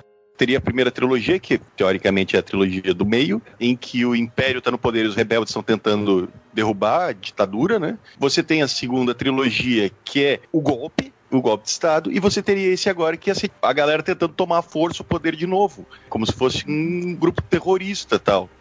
A nova ordem poderia ser um grupo terrorista. Um grupo terrorista invadindo o Capitólio, digo, invadindo a, a- base da Exato. República, né? Sim, é, é você vê. Aí é um comentário que tem na. Já nos episódios finais, mas explici- explicitamente no último episódio fala isso, né? O Moff Gideon tá lá num, num cruzador e tal, e aí fala assim, não, cara, o Império não tem mais dinheiro não, cara. O Império tá fudido. Tem a meia dúzia de gato pingado lá. E é isso. É, ele tem os Death Troopers, os caras só falam, sim, sim, eles são robôs fodas, mas eles não podem ficar ligados porque não tem energia pra isso. Sim. Entendeu? E tipo, tá a gente tem só esses, a gente tem aqui uns, uns- a gente tem esses 30 aqui, porque é o que deu dinheiro pra fazer. Sim, e a gente só pode usar eles duas horas por dia, cara. Porra, É ligar igual- o ar-condicionado a noite inteira, tá achando o quê? Tá achando sorriso? muito, né? Desliga à noite, ia chegar o Jacan lá, ia dizer, vocês desligam o da- os Dart Trooper à noite? Vocês são a vergonha da profissão. Cara, É bem isso. Império se desmantelou e aí você tem alguns remanescentes, que não são muitos, que estão nas bordas da, da galáxia tentando reconstruir é, a partir de alianças e, e conexões aqui e acolá, né? Então, tipo, o, o que Mandalor está construindo, é, não sei se vai ser se o Moss Gideon e essa, esse, tem- essa trupa ali, ela- eles são a, a, a base da primeira ordem, mas eles são que provavelmente em 20 anos manter a ideologia do Império vivo a, a ponto de começar a construir essa nova ordem, né? Faltou o Kevin Feige ali, né, pra comandar essa, essa trilogia nova. Quando terminou essa, essa temporada de Mandalorian, eu, a primeira coisa que eu comentei foi isso. Eu disse, rapaz, vamos esquecer os três filmes novos e, e- e faz uma- um futuro alternativo a partir de Mandalorian, porque tipo, tem muito mais escopo agora para você trabalhar. Você tem todo um universo de desconhecido para mexer aí, né? A gente sabe que tipo, o Moff Gideon criou umas colagens ali que aparentemente, sei lá, vai ser destruída, sei lá o que, mas pode ser que em alguma das bases dele sobrou, e em alguma dessas bases o que sobrou em algum momento vai dar no Snoke, né? E o Snoke vai começar a reconstruir tudo fazendo uma primeira ordem. E isso é um plot pro, pro Luke trabalhar, por exemplo, né? O Ahsoka trabalhar nessa ideia. Em algum momento a gente vai ter uma série animada, sei lá, do Luke. Ah, sim, até porque não dá para ter o Luke com o Mark Hamill. A não ser que eles realmente chutem balde e botem outro ator, né? E digam ok. É, eles podem botar o Soldado Invernal, isso. Os cornos, né, cara? É muito sim, parecido. Sim, é muito parecido. Se fosse para ter um ator para fazer o papel do Luke, tinha que ser ele. Mas esse episódio também ele tem essa, o retorno de fato do Jango Fett, né? Porque finalmente ele se, aparece, ah, se mostra como o Jango Fett, ele explica. Não, Boba Fett. Explica que, que tava por aí, que tá tentando retomar a roupa dele, tentando retomar tudo, e, e tem algum, alguma ideia né? de alguma coisa para fazer, né? Ele volta e Mandalorian até isso consegue. Mandalorian mostra que ele é foda, o que os filmes não mostraram. Ah, ele consegue ajudar a derrotar as pessoas sozinho, sem armadura ainda. Com um negocinho que parece mais um cajadozinho lá, que sai batendo nos caras, né? De qualquer jeito lá, derrubando Stormtroopers. É, claro que é fácil quando você está enfrentando Stormtroopers que não acertam nada, né? Mas, mas de qualquer maneira, é válido, é, é importante. É um fanservice digno bem feito e, e, e, que não é o centro da história, né? O centro continua sendo o, o Mandaloriano, o Jin, continua sendo a nave dele foi destruída, o Baby Yoda que é, que é preso pelo Stormtrooper da morte lá preto. Outro episódio é o episódio do que a gente já falou muito aí sobre o, o do comboio, né? Que eles têm que entrar para pegar um materiais lá e tem que destruir uma base lá para descobrir onde está o, o Moff Gideon, né? Tem quase uma citação à velocidade máxima, né? Eles lá no comboio e não, não pode desacelerar, tem toda essa questão do, da carga explosiva, é, é muito boa isso. E aí no último episódio, que é o episódio que eles vão até a base do, do Moff Gideon, e que vai ter o que é chamado o resgate, né? Que eles vão resgatar o Baby Yoda e tem todo aquele plano louco lá de, de invadir, cada um fazendo uma parte, fazendo uma coisa, Bocatan com o grupo dela, Mandaloriano indo por passinho para poder chegar lá até onde está o, o Grogu tem, tem algumas coisas importantes para você ver nessa, nesse episódio, né? Que o plano deles acaba dando certo, mas errado, porque ele falha, assim, é, tem toda essa questão do, do Darksaber falha por isso. E principalmente, cara, no final das contas, é um momento em que a invasão é feita por mulheres, porque são os personagens mulheres que invadem. Inclusive a cena da Gina Carano nessa invasão é sensacional. Né? Quando a arma dela falha, que ela bate com a arma na cabeça dos outros, assim, tipo, algo total grossa, né? Tipo, ah, foda-se, eu vou bater, não quero saber, ah, não tá funcionando, tá, eu bato, tá tua cabeça aí. Ah, essa merda dessa arma vai funcionar. O, o Mandalorian faz uma coisa que eu acho muito legal, muito certa, quando você vai trabalhar as questões de gênero. Nesse caso, ele não fica focando, vocês são mulheres e, tem que e vocês estão fazendo isso. Não, somos guerreiros e a gente faz, né? E aí, não fica essa exagero para poder destacá-las, né? Elas estão guerreiras que elas fazem as coisas e fazem muito bem. E isso é tem um confronto, tem um confronto entre a Mandaloriana e o Boba Fett que é muito bom lá no bar. Que elas discutem, em que, em que elas tratam o Boba Fett como um lixo, sabe? Tipo, ah, você não é um Mandaloriano. Tu, tu não é porra nenhuma. Tô nem aí pra você. Fala da questão da clonagem, né? Tipo, eu sei o que você é. Pois é, quase que assim, você nem, nem uma pessoa.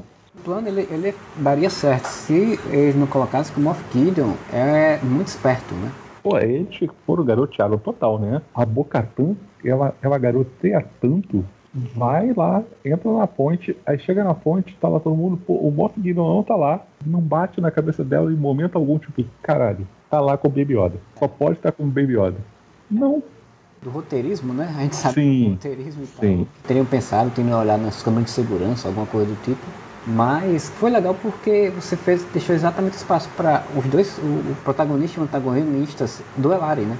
Eles se encontrarem e duelarem. Agora sim, é como o pessoal, eu vi algumas pessoas comentando. O Moff Gideon tinha feito um acordo, faz um acordo com o Mandalorian, você leva o menino, me deixa com a espada, tá tudo bem. Aí de repente do nada ele muda de ideia, resolve matar o, tentar matar o Mandalorian, batendo com, o sabre, um negócio que ele sabe que não vai funcionar, que é o Beskar. Não, mas eu acho, eu acho que ele não mudou de ideia. Eu acho que ele pensou assim: vou passar o papo nesse Mandaloriano do caralho. Ele, a ideia era o que esse Mandaloriano quer é o bebê. Eu vou dizer que eu dou o bebê, ele vai se vai baixar a guarda e daí eu taco o sabre na cabeça desse filho da puta. Sim, o plano dele era esse. O plano dele nunca era Até porque tem toda a questão do ego do tipo, esse cara já me sacaneou, eu não vou deixar o cara sair impune dessa, não. Tem outra, né? Tipo, ah, aquele, quando ele veio com aquele papinho, ah, não, já peguei o sangue dele, não preciso mais dele, não. Ah, caralho que não precisa, né, mano? Da onde que eles iam? Ah, não, já acabou a pesquisa. A hora que ele falou isso, ficou bem claro que você vai, vai virar as costas, ele vai sentar o sabre na cabeça do, do Jim. É, ele tinha falado, inclusive, que queria tirar o sangue até o bebê deixar de morrer lá a míngua, né? Tipo, ele ia tirar tudo que fosse possível do menino. Pois é, então aí ele vivo, sem chance. Uma outra coisa que a gente acabou não falando foi o confronto do, do Jim com os Dark Troopers lá, né? Que no final das contas ele só enfrenta um, e é importante porque ele sofre para poder derrotar esse um. E isso é relevante pro final do, do seriado, né? Que aí você tem o outro lado e, e que o poder fica claro, assim, o quão relevante é, é, o acontecimento do final do filme, do, do filme, do seriado. E para mostrar o quanto os Jedi são apelão. Sim. E, inclusive para mostrar o quanto os Jedi são apelão e por que que não pode ter Jedi nessa porra. Sim. porra, não pode, cara, não dá. Não dá pra ter Jedi. Eu vi muita gente reclamando quando o Luke aparece e tal, pessoas dizendo, ah, mas de novo focar as coisas no Skywalker, de novo tem que botar um Jedi, de novo. Ah, não, mas ali tinha que ser pela. Sim, tem contexto, né? Então, Sim, Isso não aconteceu à toa, não foi tipo. Por, por, onde estava acontecendo? O que eu falei, cara, por onde estava acontecendo, cara, só o Luke poderia ter respondido. Quem mais quer responder? E aí o jeito a gente dizendo, não, gente, não me diga que tem sentido, só não gostei. Eu digo, tá, a pessoa tem direito a não gostar. Mas assim, Star Wars é uma série sobre Jedi também. Sempre vai ter Jedi, é, de uma forma ou de outra. E nesse contexto histórico da cronologia de Star Wars, não tinha como ter um ter Jedi. Sim, tinha que ser. E o Luke estava fazendo exatamente aquilo. Ele estava procurando pessoas como o Grogu. Exato, porque pela cronologia, se eu não me engano, em uns 10 anos ou 15 anos, vai fundar a nova, a nova Ordem Jedi, né? Isso, a nova academia lá. Que essa série, se eu não me engano, passa 5 anos, eu acho, depois do, do final do episódio 6 foi 20 anos depois do final do episódio 6, se não me engano, que ele formou a, a nova ordem e a nova ordem caiu anos depois. O, o Luke tinha que aparecer em algum momento, que bom que ele aparece numa ponta, num momento específico com aquele. E eles mostram muito bem como ele era, já estava muito foda, né? Porque ele faz tudo, ele destrói uns bichos que o, o Mandaloriano mal conseguia derrubar. E ele destrói todos de uma forma muito, muito bonita, muito legal, por sinal.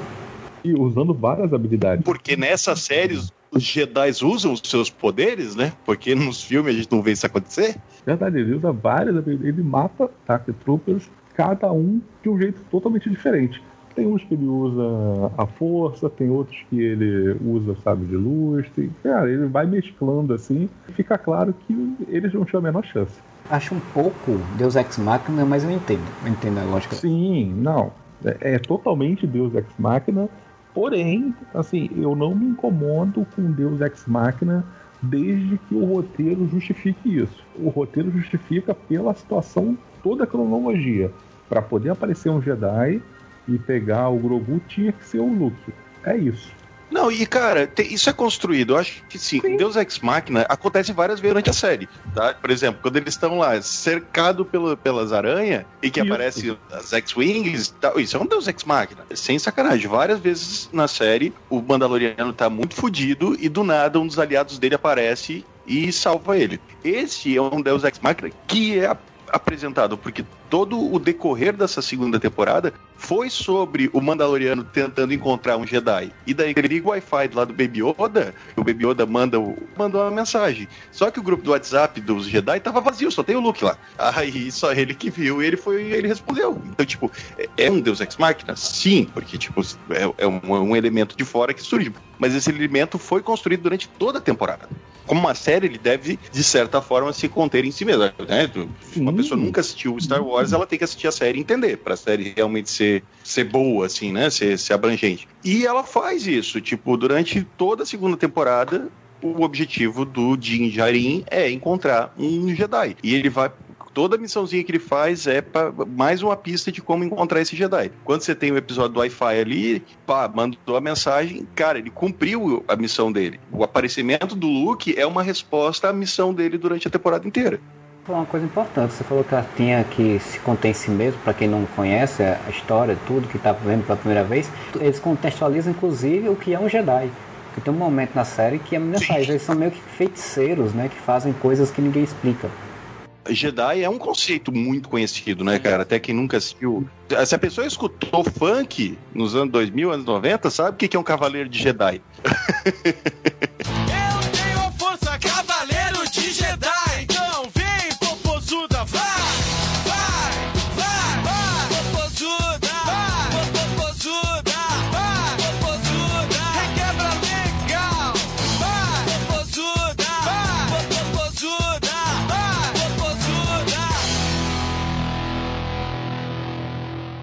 Mas mesmo assim, eles fazem questão de contextualizar. Isso eu acho interessante, que é- é uma coisa que eu acho que, que a, a Disney agora está se especializando nesse negócio de universo compartilhado, né? Convenhamos. Inclusive, até a Pixar, né? Tem universo compartilhado. Mas tem esse lance de tipo, por mais que seja um universo compartilhado em que todas as, ah, né, as histórias estão habitando a mesma, mesma realidade, você exigir que o, que o teu público conheça todos os produtos para conseguir aproveitar aquele é burrice. A Disney não faz isso. Tá? A Disney, Não, seja em Star Wars, seja na Marvel, ela te contextualiza. Você pode não ter visto outro filme, ela te dá, ela te explica. Que seja em, em- em um diálogo, ela vai te explicar o que que é aquele, aquele conceito para você dizer, ah, tá, beleza, já entendi o que, que é.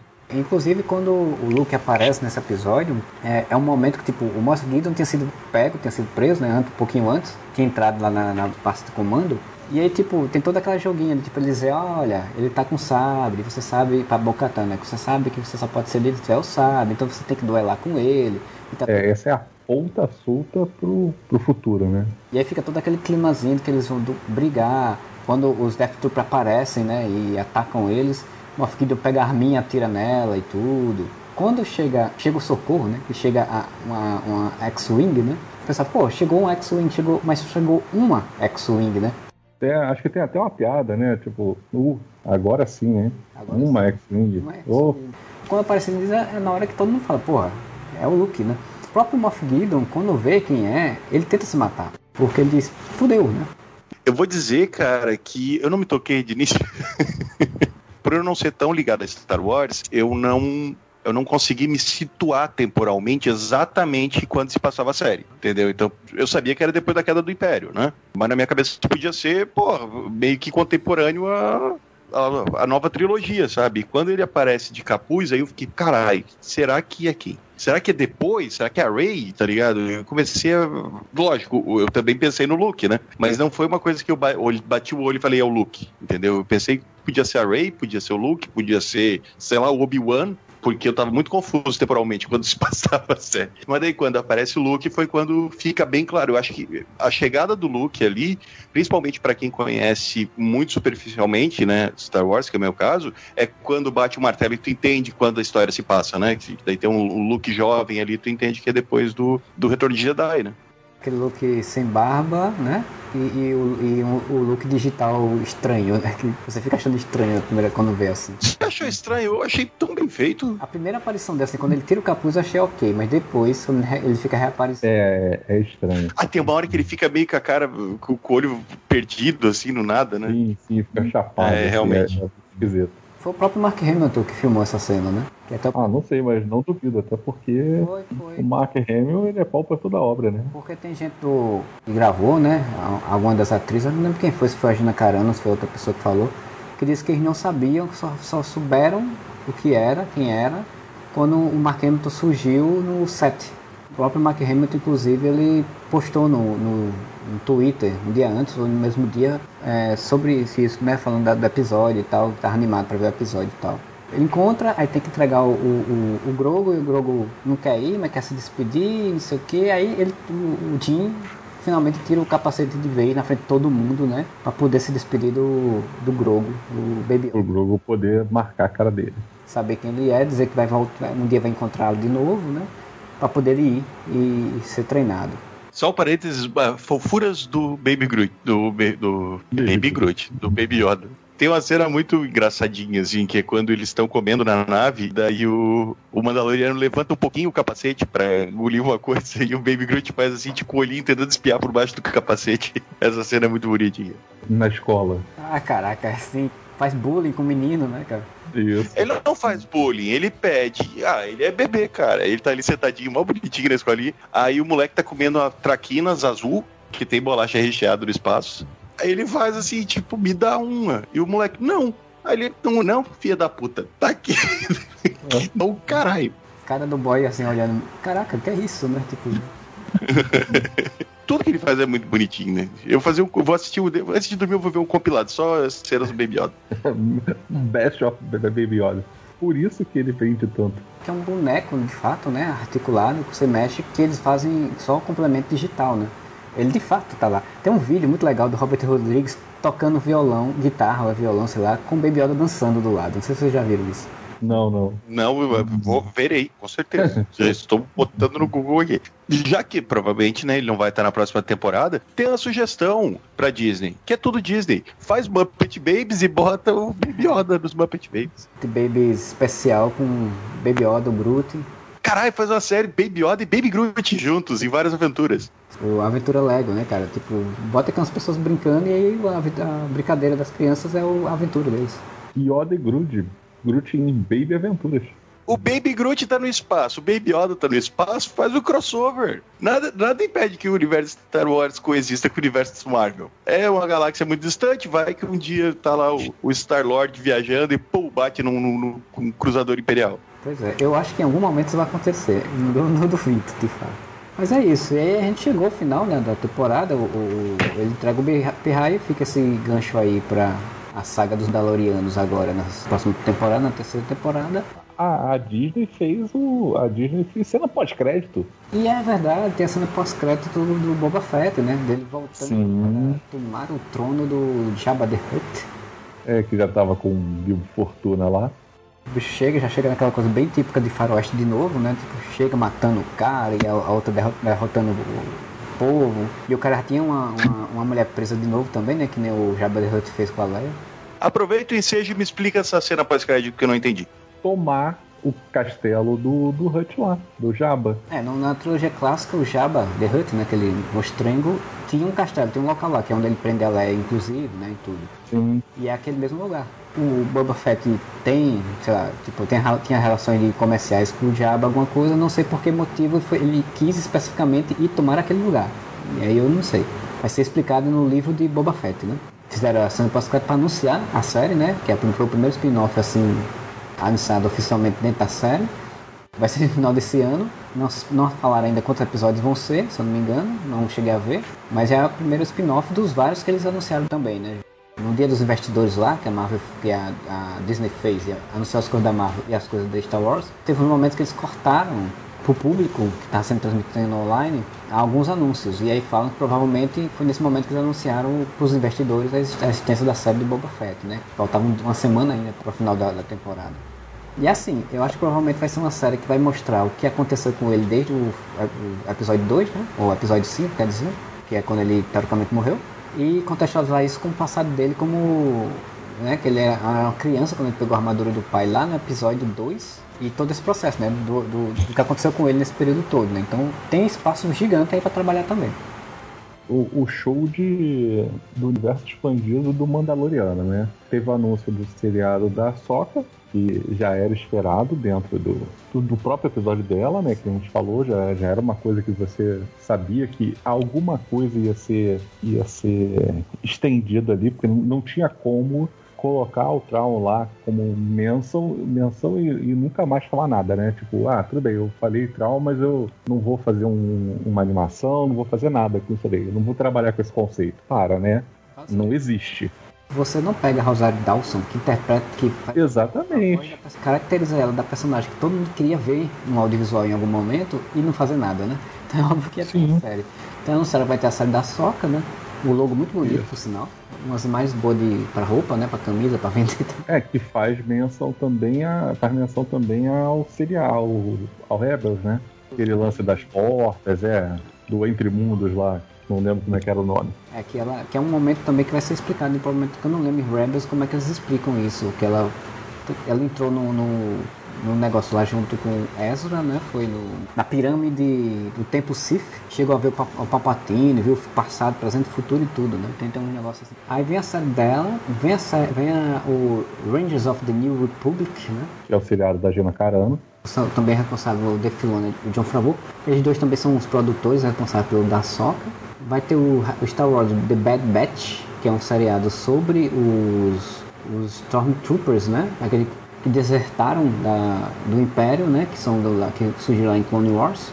O Dave Filoni vai ser o produtor executivo desse aí, junto com um pessoal que eu nunca ouvi falar, que é o Brad, Brad Rao e o Jennifer Corbett. E aí vai ter a série do Andor, que já tinha sido anunciada, né? Que é a série do spin-off de Rock One, né? É com o Diego Luna, que vai ser uma série vai, vai, vai, vai estrear ano que vem na Disney Plus. Vai ter a série do, do Lando, né? Finalmente, vão fazer uma série do Lando. que é a série que não se sabe que Lando vai ser, né? Mas que provavelmente vai ser o Lando jovem.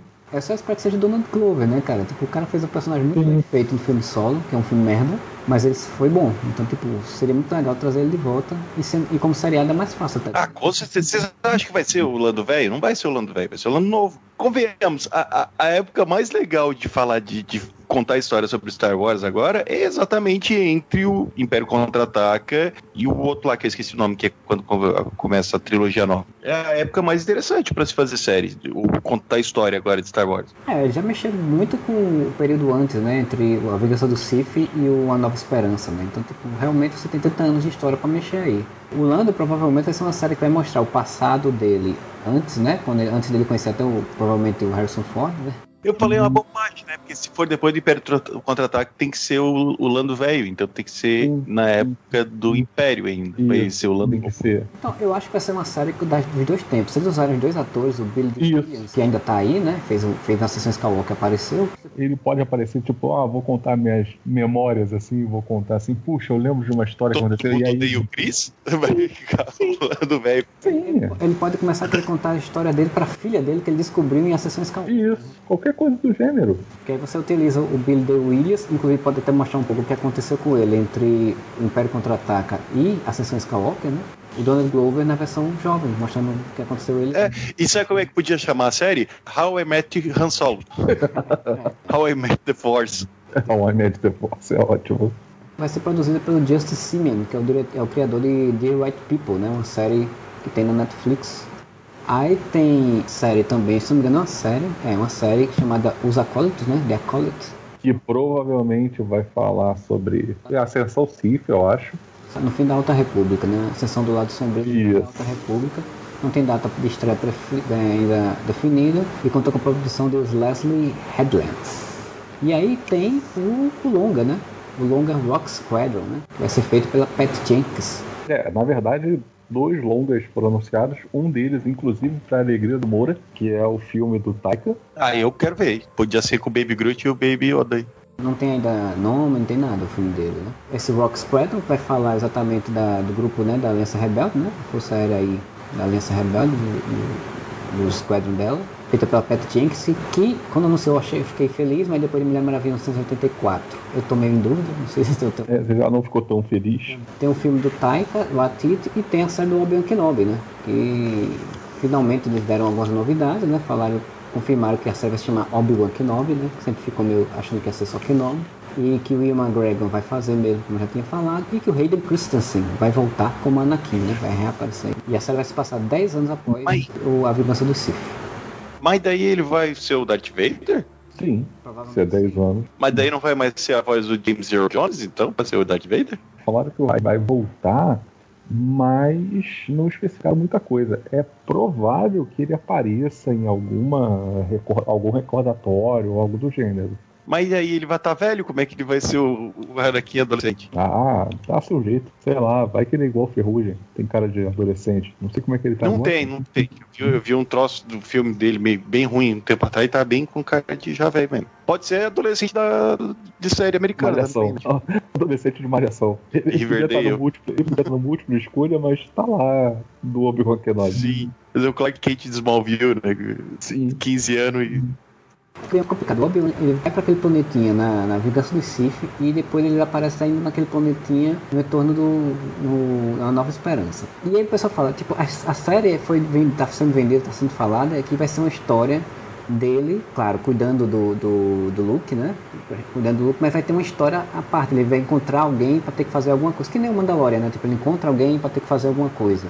Pode ser só o Obi-Wan na fazendinha mesmo, né? Meio a fazenda, o Obi-Wan acorda, planta umas beterraba, Cuida das cabras. toma água, cuida das cabras. Toma Ela não vê a, a fazenda? Toma Toma punição, punição. porque Paga os impostos, né? Você- ah, Dali a pouco, sei lá, aparece a Jojo Todinho, o Biel, sei lá. Aí, Dizem que provavelmente vai ser alguma história que ele vai ter que sair do planeta em algum momento. Porque, tipo, não tem como, né? Se fazer Star Wars ficar só naquele ali, acho que não vai ficar. Acho que vai ser tipo, ah, eu vou ali dar uma, uma viagemzinha pra resolver alguma coisa. Se eu morrer, tudo bem, o Luke fica desamparado. Mas se eu não morrer, eu, eu, eu- eu volto. pode ser uma sitcom também, né? Pode ser uma sitcom. E fica só no planetinha ali, as aventuras, com aquela risadinha de fundo. quase WandaVision isso. Como o Darth Vader não sabia que o Obi, onde o Obi-Wan estava em A Nova Esperança, então provavelmente ele não vai encontrar o Darth Vader de fato, né? Ou pelo menos não deveria, né? O Hayden Christensen pode ser que realmente apareça como flashback, tendo alguma viagem mental, encontrando ele mentalmente só, à distância. Sim, de repente aparece como um fantasminha, sabe? Tipo, tô vendo você. E se, e se fosse o Obi-Wan e o Darth Vader dividindo uma casa em Tatooine criando o Luke criança? E chamava Two and a Half Jedi. O Moura está se especializando em fazer versões Jedi, versões de Star Wars de séries consagradas. Olha o post aí. Pois é, tá É perdendo porque eu tô tentando oportunidade. imaginar como é que você conta a história do Obi-Wan Kenobi, sendo que ele ficou plantado naquele planeta lá, vigiando o Luke durante sei lá quantos anos, né? Essa é a grande questão. Ele ficou 15 anos, né? Ficou vigiando o Luke, estava disfarçado do Império, mas usou o mesmo nome, né? Ben Stalker. Não, mas é tipo eu, eu vou me disfarçar, eu vou mudar o meu nome. E agora eu vou me chamar Thiago. Thiago Mauro. Jorge Moura. Diego Moura.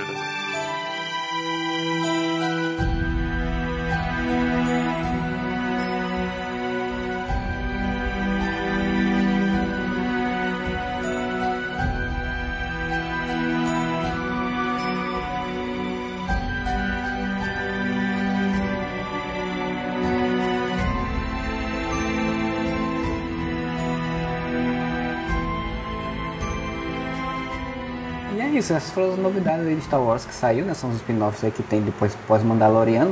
Volta com uma terceira temporada também. E é, provavelmente a Disney vai focar nisso aí, né? Vai focar em spin-off pra série, porque parece que pelo jeito tá dando mais certo do que fazer filme. E Dessa vez eles não foram megalomaníacos e não botaram 50 filmes, né? Só botaram dois. E não falaram dos do filme do Ryan Johnson, que eles tinham prometido, né? Deve ter cancelado isso aí também. Se deram o trabalho de fazer um filme pra cancelar o filme dele, vai dar um, filme, um outro filme pra ele. Eles não vão mexer na, em trilogia nova por enquanto. Eles vão fazer um filme paralelo ali e dar um tempinho em trilogia principal, porque depois da repercussão do último, eles vão ter que. Na verdade, Pensar é um somatório, né? Foi a recepção de solo e da Ascensão Skywalker. É, mas é porque Solo é bem uma. é, tipo, Solo, Rogue One, era claramente a tentativa da, da Disney criar histórias paralelas, né? Fora do filmes com selo Star Wars, mas não. Star Wars é o Vingadores, digamos assim, daí tem os filmes solo, né? Sim, tanto que era a É, Star Wars Story. Era- Trocadilho era- não intencional. de manter a marca todo ano tendo um negócio, né? Assim, a ideia não era ruim, tanto que Rock One foi um filme que saiu legal. Mas aí eles fizeram um filme merda como Solo e cancelaram o projeto, né? Porque tipo, não teve a recepção mal. Mas aparentemente eles estão retomando, né? Porque vai ter o filme do Taika, vai ter. É, o que, a diferença agora é que eles resolveram o quê?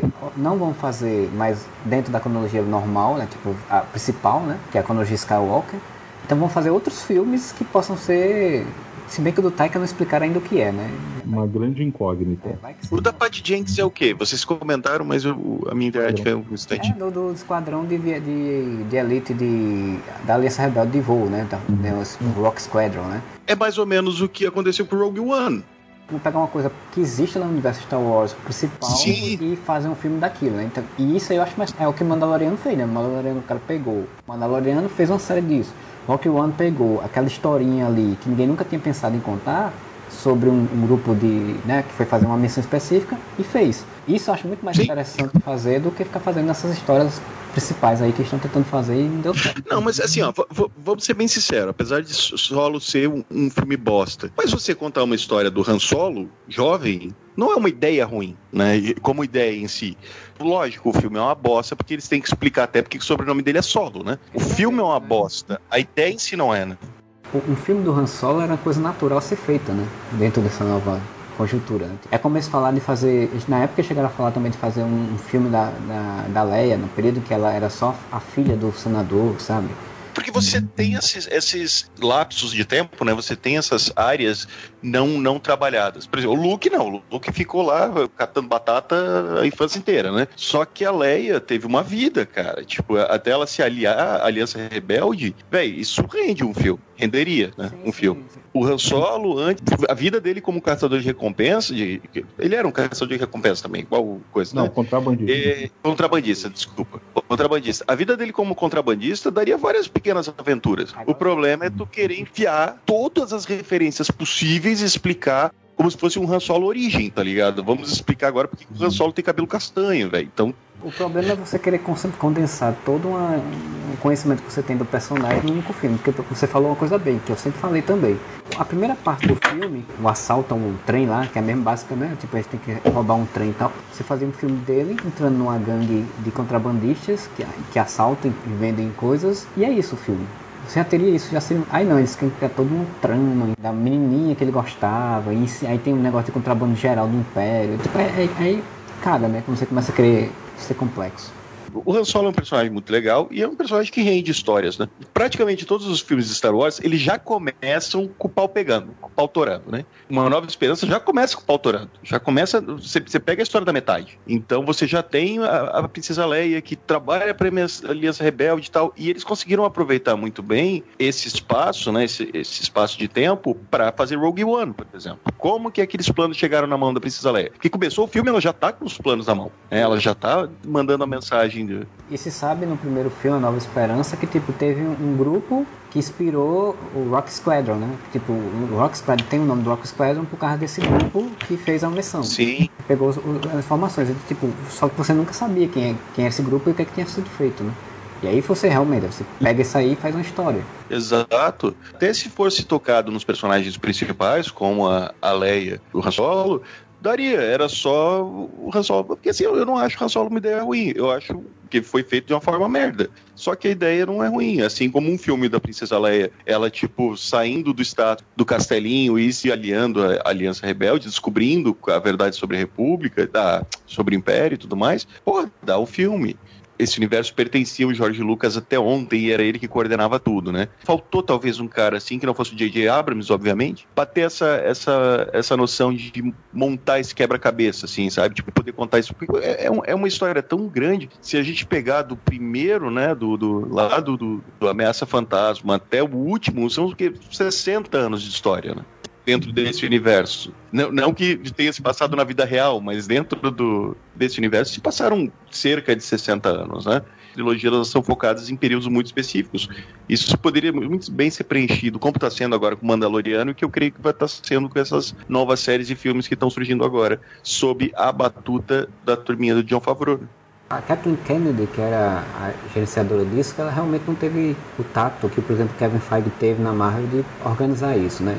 Inclusive, o, a, a gente esqueceu, esqueceu de falar algumas coisas, o Kevin Feige ele tem um filme para ser feito também. Ele tem um filme que ele está sob controle dele, para gerenciar. Ele foi para Star Wars também, né? Cuidar das de algumas coisas. Então tem um filme que não foi anunciado ainda dele. Tem também uma série de animações em forma de anime, que a gente esqueceu de falar também, que é Visions, o nome da série, que vai ser feito pelos melhores criadores de animes do Japão, de acordo com o que diz a, a, o anúncio. E ainda a gente esqueceu também de falar de uma sériezinha animada que vai ter, que eu não lembro o nome, não estou achando aqui o nome, do C3PO e o RD, R2D2 com Não, a Droid Story. Dro- a Droid Story, isso. Mostrando eles é, junto com outro droidzinho pequeno lá que, que eles vão ter que andar. O C3PO, eu não vou ver uma série de C3PO nem aí é um remake de Droids, né? Porque já teve um desenho. assim. Sim, antigão, desenho chamado Droids era aquele. Isso. Mas o C3PO é o personagem, é o terceiro personagem mais insuportável de Star Wars. C3PO o R2D2 a gente acompanhou boa parte da, da vida dele, né? Tipo, a gente sabe mais ou menos o que. R2D2 eu gosto, eu não gosto de ser 3PO. O R2D2 ele perdeu seu posto de fofinho agora com o Baby Yoda. E com o BB-8, o BB-8 também é fofo. Mas o BB-8 ele é um personagem que quer ser um, um R2D2. Né? Você olha assim e fala assim, não, ainda prefiro o R2D2. O BB-8 ele tem aerodinâmica pra andar, andar no deserto na areia. O Ah, R2D2 não tem. Não, nenhuma. Isso é verdade. Como a gente não fez um podcast sobre a sessão Skywalker, eu tenho que comentar um negócio. Tipo, o BB-8, ele tem. Era pra ter uma antítese dele, só que com a cor preta, né? Um BB-8 igual dele, preto, no terceiro filme. E tipo, era pra ter isso, aparece no filme e não é trabalhado. Eu acho engraçado demais isso, sabe? Ah, mas daí é tudo, né? Cara, Vamos- agora vamos, vamos pegar cinco minutos pra malhar essa porra dessa trilogia nova. Cara, não, assim, o- a- essa trilogia nova ela tem um problema sério. E é um problema sério que é ridículo. Que é o fato de que você termina vendo ela e você tem certeza absoluta que. Olha só, eles foram fazer uma trilogia num, num, num mundo atual em que se sabia que ia ter uma trilogia, que não teria problemas, né? Então isso é diferente do passado, quando você tinha é, trilogias, mas, cara, é, por exemplo, vamos pegar De Volta ao Futuro. De Volta ao Futuro você tem uma trilogia, mas assim, quando fizeram o primeiro filme, você não tinha sequer ideia de que poderia existir o segundo. E antigamente eu também não sabia que ia ser o terceiro. Eu lembro que É, De volta ao futuro é exceção porque os dois foram feitos juntos. Exatamente, o De Volta ao Futuro foi o primeiro filme que eu tive essa noção, porque o, o, o segundo filme na, no cinema acabava com o trilha do terceiro. Então você tinha tudo isso, mas antigamente você não tinha essa noção. Tanto que você não sabia de nada e a história da, da carbonita do, do Han Solo é meio isso. É meio que assim, ó, não sei se vai ter um outro filme, então eu não sei se vai voltar, né? Se o, o Harrison Ford vai aceitar. Então, assim, eu tô dando uma conclusão. Se não tiver, ou se ele não, não aceitar voltar, beleza, fechou, tá ali, já acabou. Mas, assim, essa trilogia nova, cara, você vê que em momento algum alguém parou de pensar: vem cá, o que, que a gente quer fazer? Não, cara, foi uma coisa assim, tipo, faz aí. Tá, vai, escreve aí teu filme e faz. Cara, não tem uma lógica, sabe? A trilogia mais nova do, do George Lucas, ela tem vários problemas. A maioria deles causados porque ele escreve mal.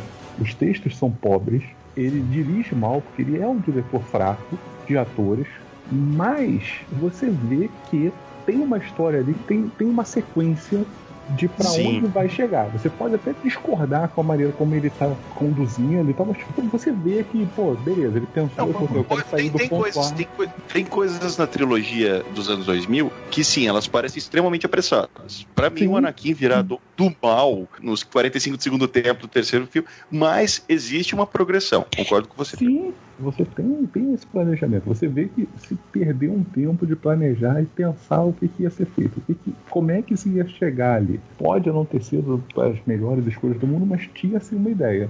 Cara, agora essa trilogia nova, essa trilogia nova ninguém sabia porra nenhuma.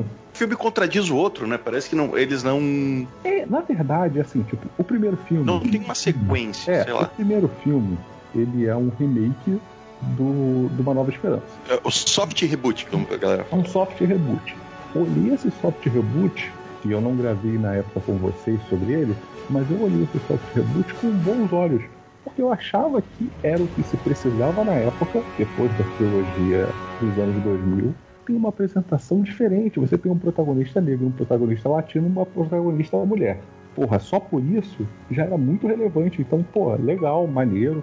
Ninguém precisava de outra estrela da morte, né? Sim, Só sim, isso sim, aí sim, tem. sim. Ok, até acho que não precisava e tal, mas, mas eu entendo que é- era melhor. Sabe aquele negócio, tipo, você tá com um time ganhando, então vai, vai, vai pra onde você se sente confortável.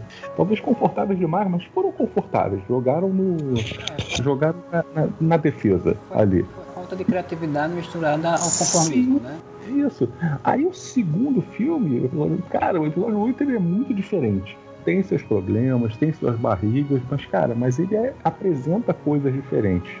Filme sobre, sobre falta de combustível, né? Era só botar aquela nave na banguela.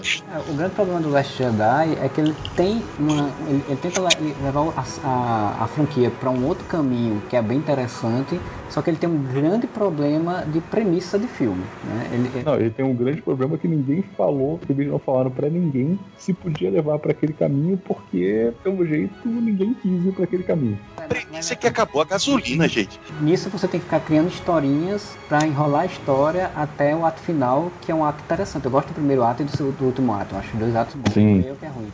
Então, tipo, ele E visualmente muito bonito também o último ato. Ele podia ter ido já para a construção do terceiro ato no, no meio. Então, e- pra mim esse é o problema. Só que, tipo, do jeito que ficou, ficou parecendo que ninguém se conversava. Mas eu tava vendo umas, entrevistas, umas falas, de que, de fato, algumas coisas que tem no segundo filme já eram pensadas no primeiro filme, com, a- quando o J.J. Abrams ainda tinha. Como, por exemplo, a- o foco que é dado no Kylo Ren. Só que, tipo, a, a Disney pegou em vez de botar, como a gente falou, em vez de ter um Kevin Feige que dissesse, olha, a história é essa, você vai dividir essa história em três filmes. E aí a eu vou gerenciar vocês para vocês fazerem, são diretores diferentes, com visões diferentes, mas que vão se organizar dentro dessa, dessa história. Aí não teve isso lá. A- provavelmente a Kathleen disse, olha, tem o primeiro filme, você está responsável pensando na história. Aí tem o segundo filme, você está responsável pensando na, na história. E aí as visões do, do J.J. Abrams e do Ryan Johnson eram muito diferentes, né? E aí acabou destoando muito. Lembrando que o, JJ não ia ser o diretor do, do, do episódio 9. É, o episódio 9 ia ser feito, feito pelo Chris Trevorrow, que inclusive saiu, depois da Ascensão Skywalker, saiu qual seria a história, e a história ia seguir exatamente o que tinha no segundo filme, ia ser inclusive mais sombria, digamos assim, no sentido de, de, de temática, né? Porque Finn ia, ia comandar uma insurreição dos Stormtroopers contra o Império, a, a, a Aliança Rebelde ia se reunir para atacar o Império em Coruscant, ia ter toda uma, uma, uma dinâmica de filme muito mais interessante. De guerra mesmo, né? De guerra mesmo, exato. Porque é uma guerra nas estrelas, né? Tipo, ia ter uma guerra. O que, que eu ia falar? Ô, ô, Marcelo, tu citou um negócio aí que eu, ia, que, eu, que eu queria puxar.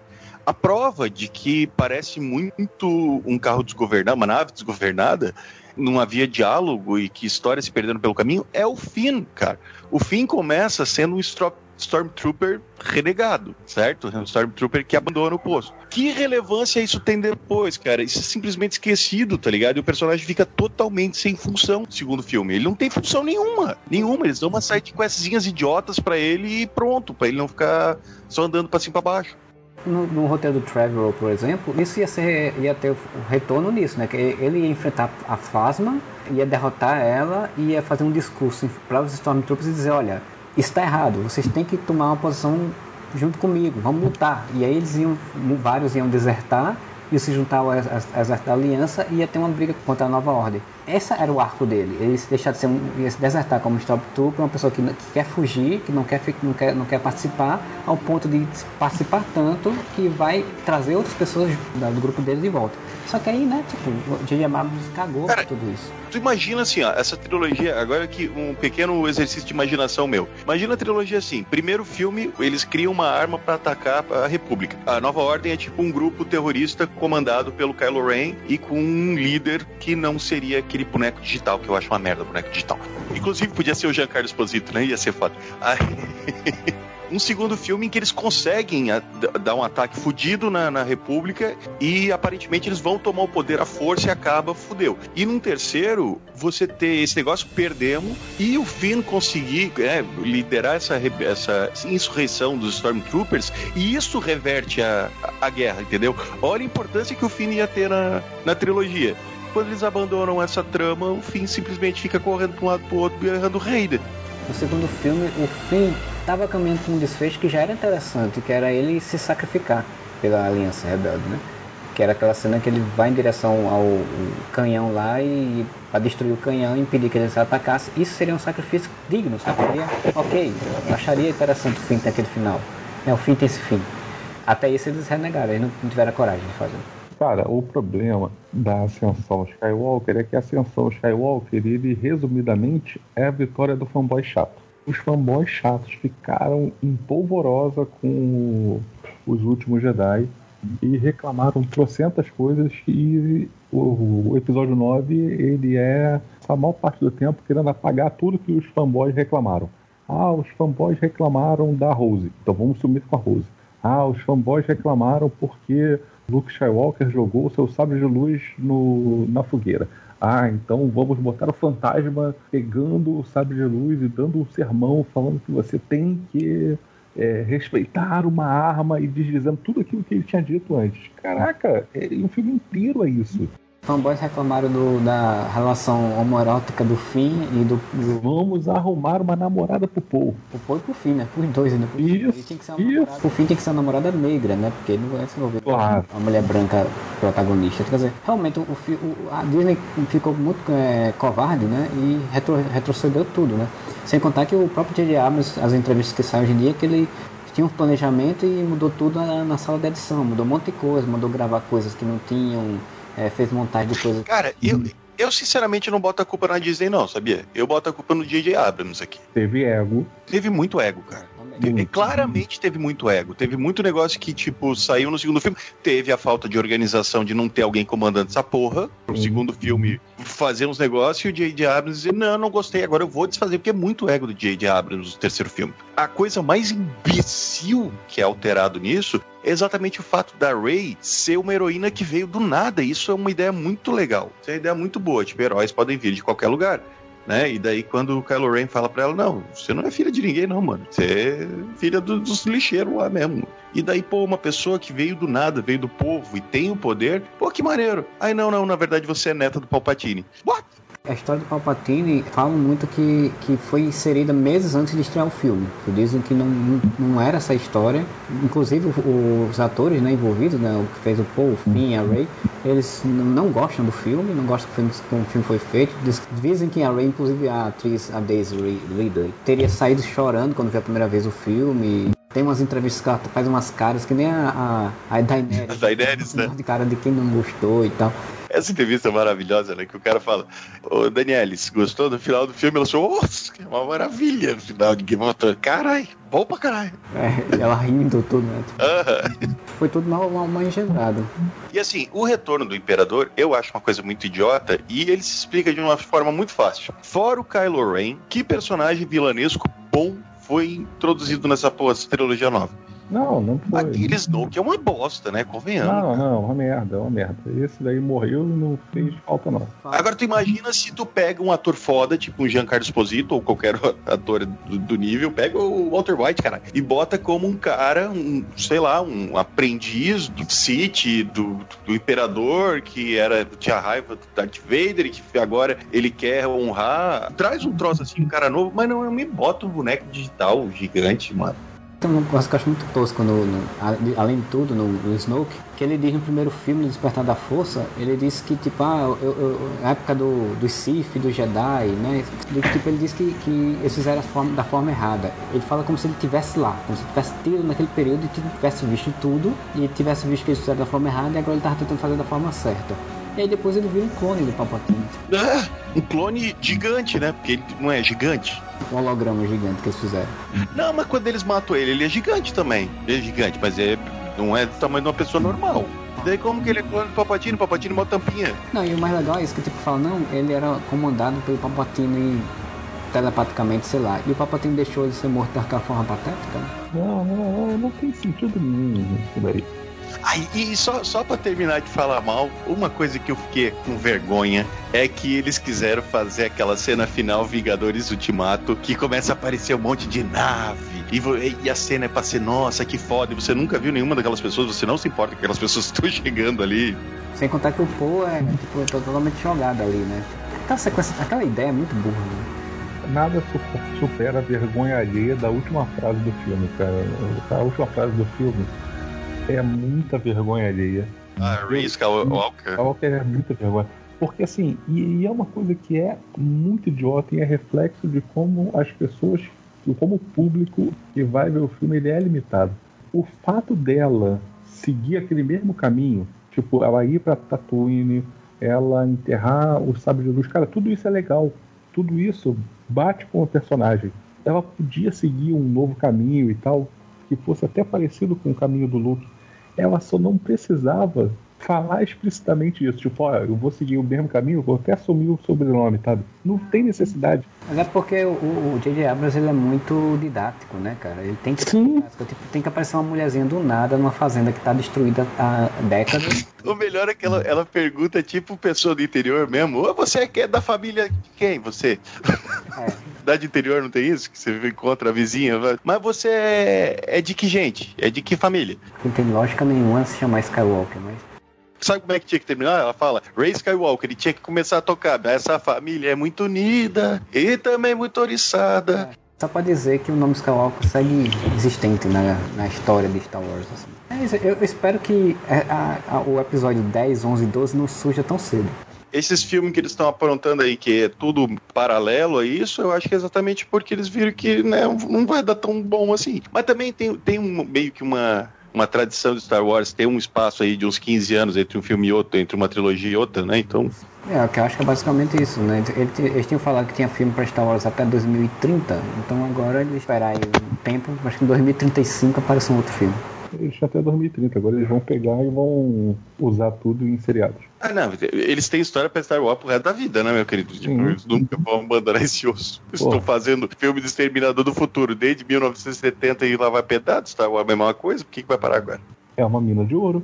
O que a Disney tem que fazer, que ela tentou fazer nos filmes e e Mandalorian também mostrou que ela tem que fazer, que ela consegue, é que pra a marca é, manter-se, ela tem que criar novos símbolos, novos ícones da marca. E é o que Baby Yoda foi, por exemplo, né? Você pegou uma coisa que já existia, re- reinventou ela e criou um símbolo novo para uma nova geração. Próprio Mandaloriano. Um dos fatos, se a gente pensar também, uma das estratégias inteligentes do, do Din Djarin, e aí voltando pro Mandaloriano, não tirar o capacete, é que você tem um visual muito marcante e que esse é o visual do personagem, né? Uma forma de criar novos ícones, como você mesmo disse, para você não ficar tão preso sempre Luke Skywalker, Han Solo, Princesa Leia e Yoda. Exatamente. E aí a gente chega ao final desse podcast que ficou grande, mas ficou legal, ficou divertido. Vocês querem fazer algum comentário final, assim, alguma frase de efeito, alguma coisa para encerrar sobre Mandalorian e toda essa coisa que a gente comentou? Ah, eu quero aproveitar que já, já que é um podcast sobre Star Wars, eu quero me despedir com uma frase clássica. Então, para todos os, os ouvintes, vinda, vida longa e próspera a todos. Lembra que eu discuti com um amigo meu que fez essa piada do Vida Longa e Próspera na fila de, de Star Wars. Você querer morrer no meio disso tudo. É, Pois bem, gente, então é, a gente chegou ao final desse podcast. Queria perguntar aí pro Muri, então, como é que as pessoas encontram a gente? A pessoa que tá ouvindo aqui pela primeira vez, porque viu que era Star Wars, que era. Então, você que está aí ouvindo a gente pelo seu agregador de, de som, de áudio, né? Você pode encontrar a gente no Instagram, no Twitter e no Facebook, em todas as redes, arroba o Areva, com um A no final apenas. Ou, se você está escutando, né, e não está no site, entra lá para conhecer a nossa, nossa casinha. É simples, mas é, é aconchegante, que é no www.uareva, aí sim, com dois As no final, ponto com. E aí, você quiser, você pode mandar e-mail para contato.areva.com também. Ajudar a gente lá no catarse.me barra podcast whatever, né? Nosso financiamento coletivo, né? Ajuda a gente a se manter aí, o site, manter o podcast, manter o vídeo, manter tudo, né? Assim como o Bruno Felipe Costa faz, como que é o padrinho campeão. E a Lina Aparecida Matias, que é a madrinha defensora. A gente volta aí semana que vem com mais um podcast. E bom final de semana para vocês. E whatever!